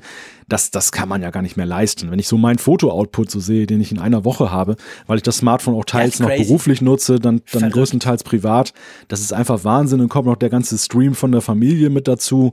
Also da kommt einiges zusammen und ich gebe dir recht. Und das ist auch der Grund, warum ich bei Google Fotos gelandet bin. Der, der Schuldige bist ja eben du übrigens. Ne? Also, ja, ja, gib mir wieder die Schuld. Nein, aber du hast recht, aber es, es war ein super Tipp, denn Google Fotos Mhm. ist so viel weiter, was die Frage angeht. Ich suche nach Spezifika. Ja. Ich suche den Tiger. Ich suche den Tiger in dem Zoo, in dem ich äh, Hammer. 2006 gewesen bin. Zack, da Hammer. ist es. Das, Ja. das kann Apple einfach noch nicht, auch wenn Nein. die besser geworden sind. Ja. Apple ent- entzückt in letzter Zeit eigentlich eher häufiger mit diesen Rückblicken. Ja, genau, die sind wirklich schön gemacht. Ja. mit, mit, mit Musik, witzigerweise, die so Ja. super, super passt immer. Ja. Also das ist manchmal sehr erheiternd, sich die auch dann anzugucken. Mhm. Aber ähm, Auffindbarkeit, ja, haben sie auch was gemacht, ganz klar, ist immer besser geworden. Aber Google ist natürlich mit ihrer künstlichen Intelligenz und sie wissen ja sowieso alles über uns Ja, deutlich besser. Hammer. Ja, Google ist, was das anbelangt, wirklich ganz fantastisch aufgestellt. Klar, muss man sagen, muss man wirklich fairerweise sagen, die machen das in der Cloud. Da kommt natürlich die geballte Google-Intelligenz und schmeißt sich auf meine Fotos und nimmt das auseinander.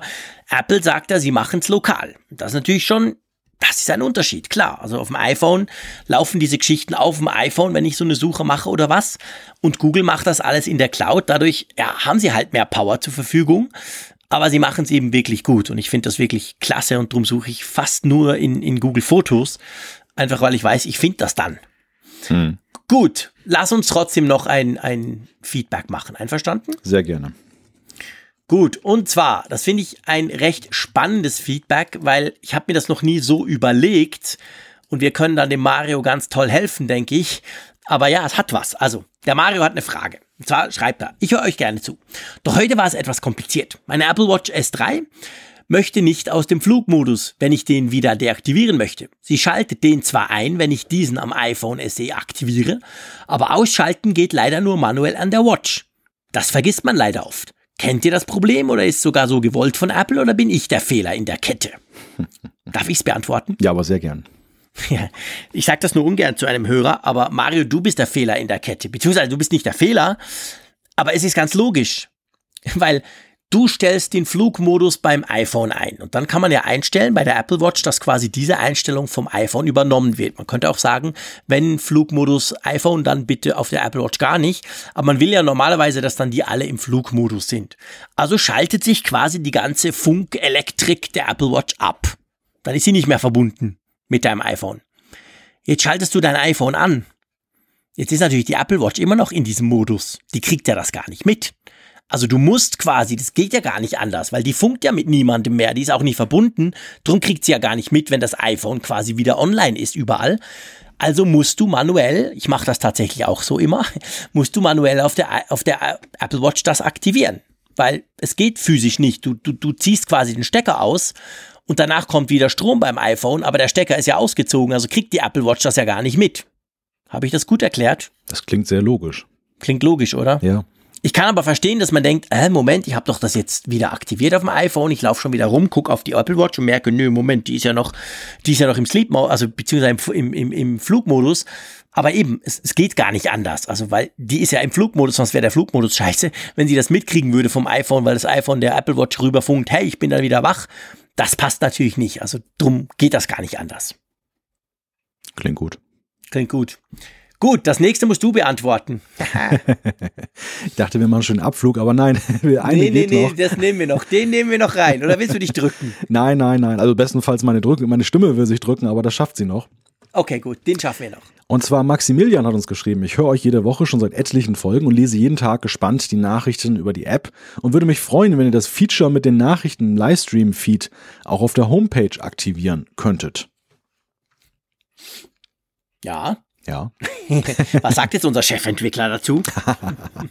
Ja, möglich wäre es ja theoretisch, aber die Frage ist halt, ob wir es wollen. Ne? Also Ja. Also wir, wir bieten Genau. ja so ein paar Features aus der App, wie die, wie die Umfrage, zumindest zum Betrachten. Und auch jetzt dann die Nachrichten mit der, mit den Top-Themen und den, den Top-Themen der Woche bieten wir auch auf apfelfunk.com an. Das haben wir seinerzeit ja auch vorn- vornehmlich deshalb gemacht, weil wir immer wieder Zuschriften bekommen haben von Leuten, die Android-Geräte nutzen und sagen, sie hören uns, obwohl sie Android-Nutzer sind, was uns ja nach wie vor sehr freut. Und wir dann gesagt haben, okay, wir wollen sie nicht ausschließen, deshalb schalten wir gewisse Features frei. Andererseits seitdem wir eben auch auf Android sind und weil ich glaube, die Welt mittlerweile so bipolar zwischen iOS und Android stattfindet im Smartphone-Business, hat eigentlich jeder die Chance, Funkgerät zu nutzen. Also das, das ist jetzt eigentlich kein, gibt keinen Grund mehr, über die Website Ja. zu gehen. Nein, es ist definitiv der Punkt. Also ich, ich sag's jetzt mal, wir haben das nicht vorbesprochen. Ihr wisst, wir machen das ja live. Da besprechen wir nicht jedes Feedback vor. Also Feedbacks besprechen wir grundsätzlich nicht vor. Ähm, wir, wir legen sie uns nur zurecht. Ähm, wir wollen das eigentlich nicht. Und das hat einerseits natürlich ganz offen den Grund, wir wollen eigentlich, dass ihr unsere Apps nutzt. Die sind ja gratis, die könnt ihr runterladen. Und auf der anderen Seite aber ist es natürlich auch so, wenn man sich so ein bisschen die Nutzung anschaut, das machen übrigens große Webseiten wie Twitter und Co. auch, da ist es auch so, man merkt natürlich, die allermeisten Leute nutzen das mit, mit, mit Apps. Und vor allem dieses News-mäßige, News-Seiten guckende, das ist schon auch was, was sehr stark App-getrieben ist. Und das, denke ich, werden die meisten schon auch auf dem iPhone beziehungsweise auf dem Smartphone, dank Funkgerät für Android kann man das jetzt so sagen, dort nutzen. Und drum haben wir, glaube ich, das kann man so sagen, auch wenn wir uns jetzt nicht vorbesprochen haben, haben wir es eigentlich nicht vor, das im Moment zu ändern, oder? Genau, so ist es. Also das hat auch den Grund, dass der Livestream ja auch dafür dient, die Nutzer bestimmen ja mit, was die Top-Themen sind. Das macht man ja einerseits durch einen Aufruf, andererseits eben auch dadurch, dass man sagen kann, dass man das jetzt liked, den jeweiligen Artikel. Diese Funktionalität, die ist auch nachzubilden auf einer Website, ja, klar. Allerdings natürlich ist dort die Missbrauchsmöglichkeit, dass da irgendwelche Leute irgendwas hochjubeln, viel größer als eben auf dem, auf dem Smartphone, wo eben ja eine gewisse Eingrenzbarkeit gegeben ist. Und das ist genau. auch ein Grund, warum wir sagen, dass diese Funktionalität, die jetzt aufzubohren für die Website, macht eigentlich genau. nicht so recht Sinn, weil wir eben eine, eine App haben. Weil den Überblick hat man ja auf der Website. Ja nicht so, dass keine News auf unserer Website nein, nein, drauf genau, sind. die Top-Themen sind ja, ja, dort zu genau, finden. Genau, apfelfunk.com slash Nachrichten.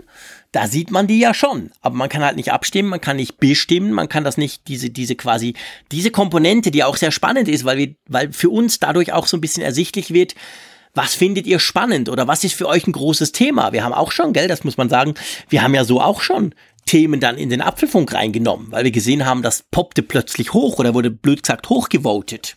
Ja, ja, definitiv. Also der, der Blick lohnt sich immer in die, in die genau. Top-Themen. Aber wenn halt du einfach mal gucken willst, was es so gibt, da kannst du das natürlich jetzt schon auf apfelfunk.com slash Nachrichten oder eben oben in der Navigation auf Nachrichten klicken. Da siehst du quasi die Top-News drauf. Genau, genau. Genau. Gut. Tja, lieber Malte, ich sage jetzt nichts über die Zeit dieses Apfelfunks, also über die Länge, weil viele Leute sagen uns, ihr sprecht immer drüber, dass ihr zu lang seid. Wir finden das cool, seid doch einfach still und macht. Also, wir sind still und machen. Ähm, ich würde sagen, wir machen nächste Woche wieder, oder?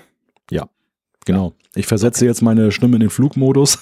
da wäre ich extrem froh drum. Ich und bin ganz stolz, dass du das geschafft hast ja, so lange. Ich auch, ich auch.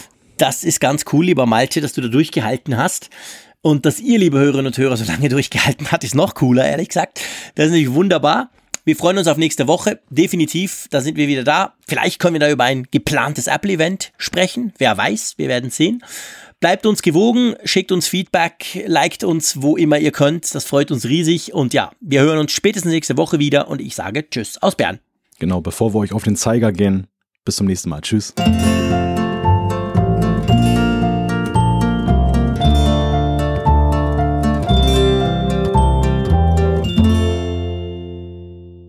Auf Empfang mit der App zum Apfelfunk. Lade dir jetzt Funkgerät für iOS und Android kostenlos im App Store und bei Google Play.